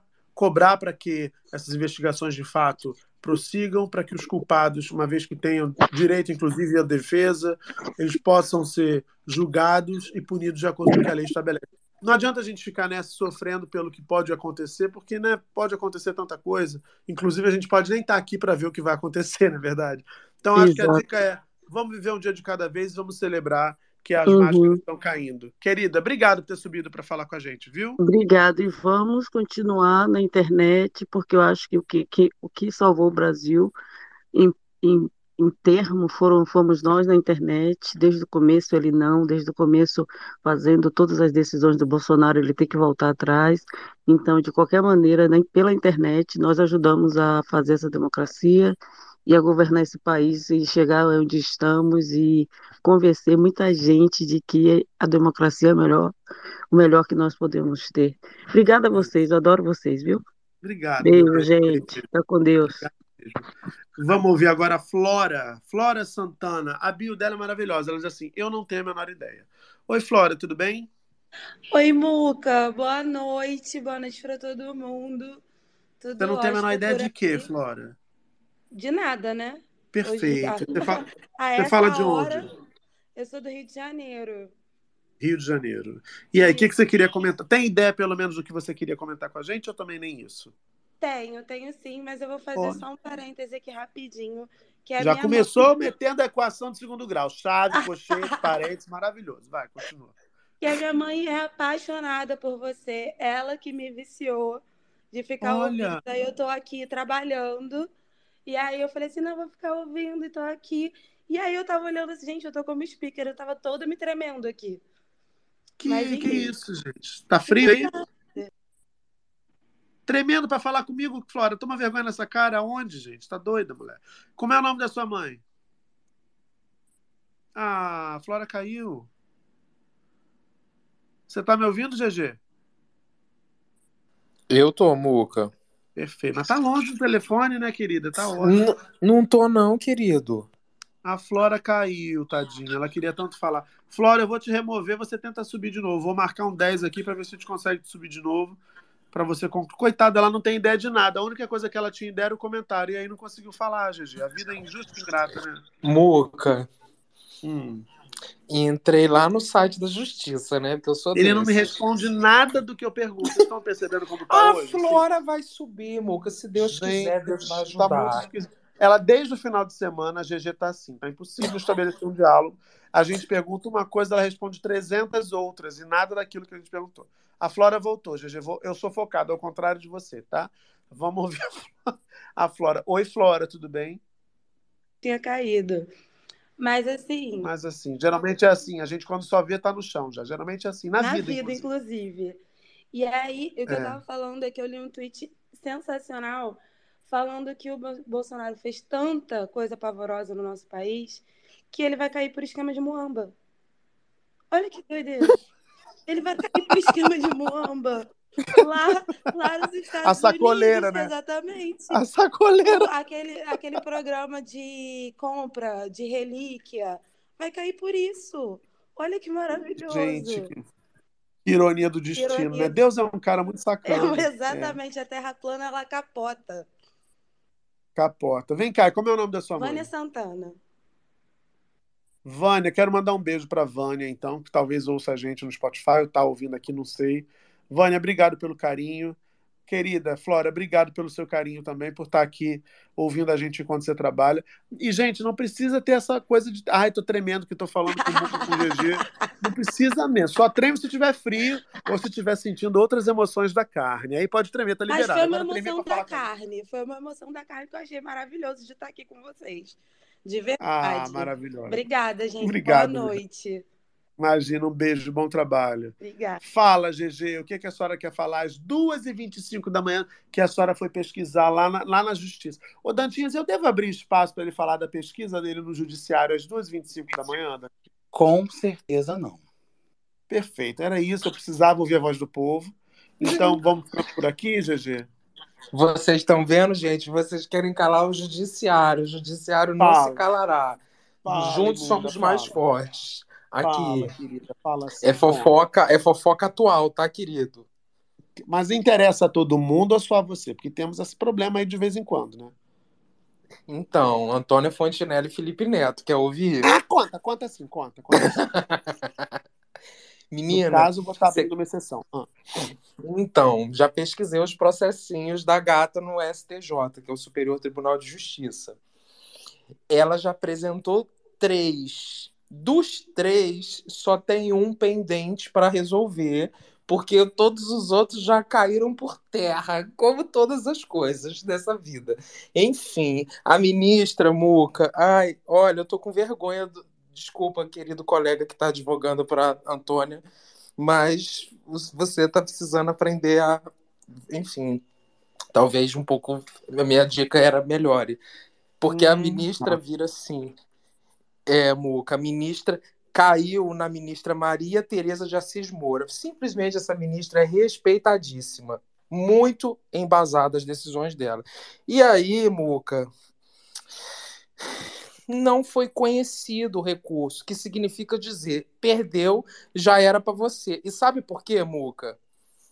Por Olha quê? o que, que, aconteceu? O que, que o advogado de Totonha fez? Olha o que, que o ministro escreveu. Ó. É, a parte agravante deixou de impugnar especificamente, aí bota o que, que a parte não falou, que, deve- que deveria ter constado nesse recurso. Aí bota assim, ó. Ressalte-se que, em atenção ao princípio da dialeticidade recursal, a impugnação deve ser realizada de forma efetiva, concreta e pormenorizada, não sendo suficientes alegações genéricas ou relativas ao mérito da controvérsia, sob pena da incidência da súmula tal. Ou seja, Hum. provavelmente, sabe o que? Eu nem vi o recurso, mas provavelmente o que, que o advogado fez? O Chat advogado, GPT. o advogado pegou a Não? decisão e não? impugnou especificamente esta decisão. O que, que ele fez? Provavelmente ele ficou naquela parte de mérito de dizer, mas não falou isso, mas não fez isso, mas a prova é isso, e esqueceu de olhar para a decisão que embasa o recurso. É um erro muito comum dos advogados que advogam pra, em Brasília, e aí fica depois. Porque o STJ não passa nenhum recurso. É, gente, não passa porque vocês não sabem fazer recurso. Então é isso. Tomou, no, no- tomou. Simplesmente tomou. Ah, É, poxa. pena, né? Que barra. Hum, que coisa. Que. É o processo contra o Felipe Neto? É um, dois, né? Menina, é Essa Neto. decisão, ela foi publicada agora, dia 6 de agosto, ou seja, semana passada, né? Só tá tendo notícia ruim a Totonha, né? Pois é, e eles nem devem estar sabendo ainda, ou se sabem, não, né? Imprensa ainda não repercutiu. Ah, será que a gente comenta lá no Instagram dela? Ô, Totó, deixa eu te falar uma coisa, querida. Então, Oi, Tá Antônio, sabendo? tudo bem, querida? Deixa eu te falar. Depois você dá uma olhada no processo tal, porque tem novidade. Ó, dá um processo nos dá uma olhada no processo tal, porque, ó, hum, tá bom pra tu liga, não, liga linda. pro seu jurídico, liga pro seu jurídico. Minha linda, vai pedindo pix. E Fala, você GG sabe, pro? STF, hein? GG pro STF já, hein? Ah, vamos, Tufson, fazer esse lobby. Eu topo, hein? Eu faço a, to... eu faço a farda, a toga lá. Aqui, mas Ele vai aí, tá, isso. Tufson? Oi, fala, GG. É, E eu conheço o advogado, o advogado do Felipe Neto. Ele simplesmente é muito bom, porque ele, inclusive, me deu aula. Ele é realmente muito bom. Então, assim, gatinhos. Você vê que tem às que vezes se- o professor é bom, né, Dantinhas? Mas os alunos. Eu ia Tem. perguntar, eu ia perguntar pro GG se ele faltou muitas aulas e tal. É. Jamais, Dantinhas. Aluno O destacadíssimo. GG, tu tem cara de ser aquele aluno que ia pra chopada e não ia pra aula, GG. Querido, nunca. Eu tenho TDAH, eu era aquele aluno que sentava na frente e fazia pergunta o tempo todo. Gostava de aparecer, né, Atrapalhava a Muca? aula, né? Atrapalhava a aula, entendi.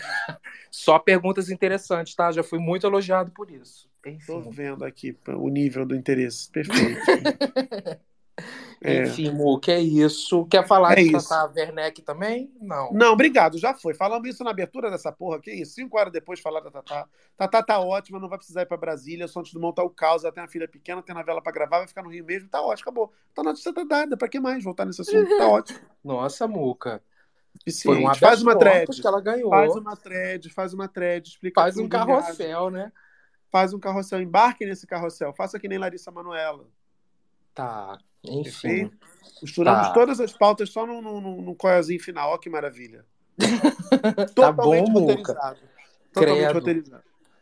Aqui, minha, linda, vamos sucumbir, né? Duas e, duas e meia da manhã, acho que tá de bom tamanho. Tiramos nesse nosso atraso e amanhã provavelmente teremos novidades. Eu espero que tenhamos muitos assuntos para comentar aqui, né? Sobretudo para falar do choro delas, porque se elas estiverem chorando, a democracia estará sorrindo e nós também. Muito obrigado a todo mundo que comentou pela tag, a todo mundo que ficou aqui ouvindo a gente, a você que está ouvindo no Spotify, muito obrigado também. A todos os oradores que subiram aqui falaram bastante. Outros que ficaram como Marco Túlio, com os quais falamos apenas o necessário, tipo motorista de ônibus. Muito obrigado. Obrigado pela companhia, obrigado pelo carinho, obrigado pelas mensagens todas fofas. Que essa terça-feira seja um dia muito bacana na sua vida, que seja um dia de conquista, que você receba aquele abraço gostoso que você está esperando, dê aquele beijo que você está doido para dar também. Olha que delícia. Terça-feira, quem disse que é só na sexta que a gente beija, né? E é isso. Sucesso, saúde. Amanhã a gente está junto com mais Space do Muca. Barroca vai abrir after ou vai para cama dormir? Vai dormir, né? Vai dormir que a senhora já está precisando dormir, né? Não tem mais 20 anos. Nem Ah, 30. Muca, eu não sei. Provavelmente vou dormir, mas qualquer coisa eu posso aparecer. Mas um beijo para todo mundo que escuta a gente aqui, tá? É isso. Beijo, Dantinhas. Boa noite para você também. Beijo, a. Beijo. Eu quero dar bom dia pra galera do Spotify. Bom dia. Perfe-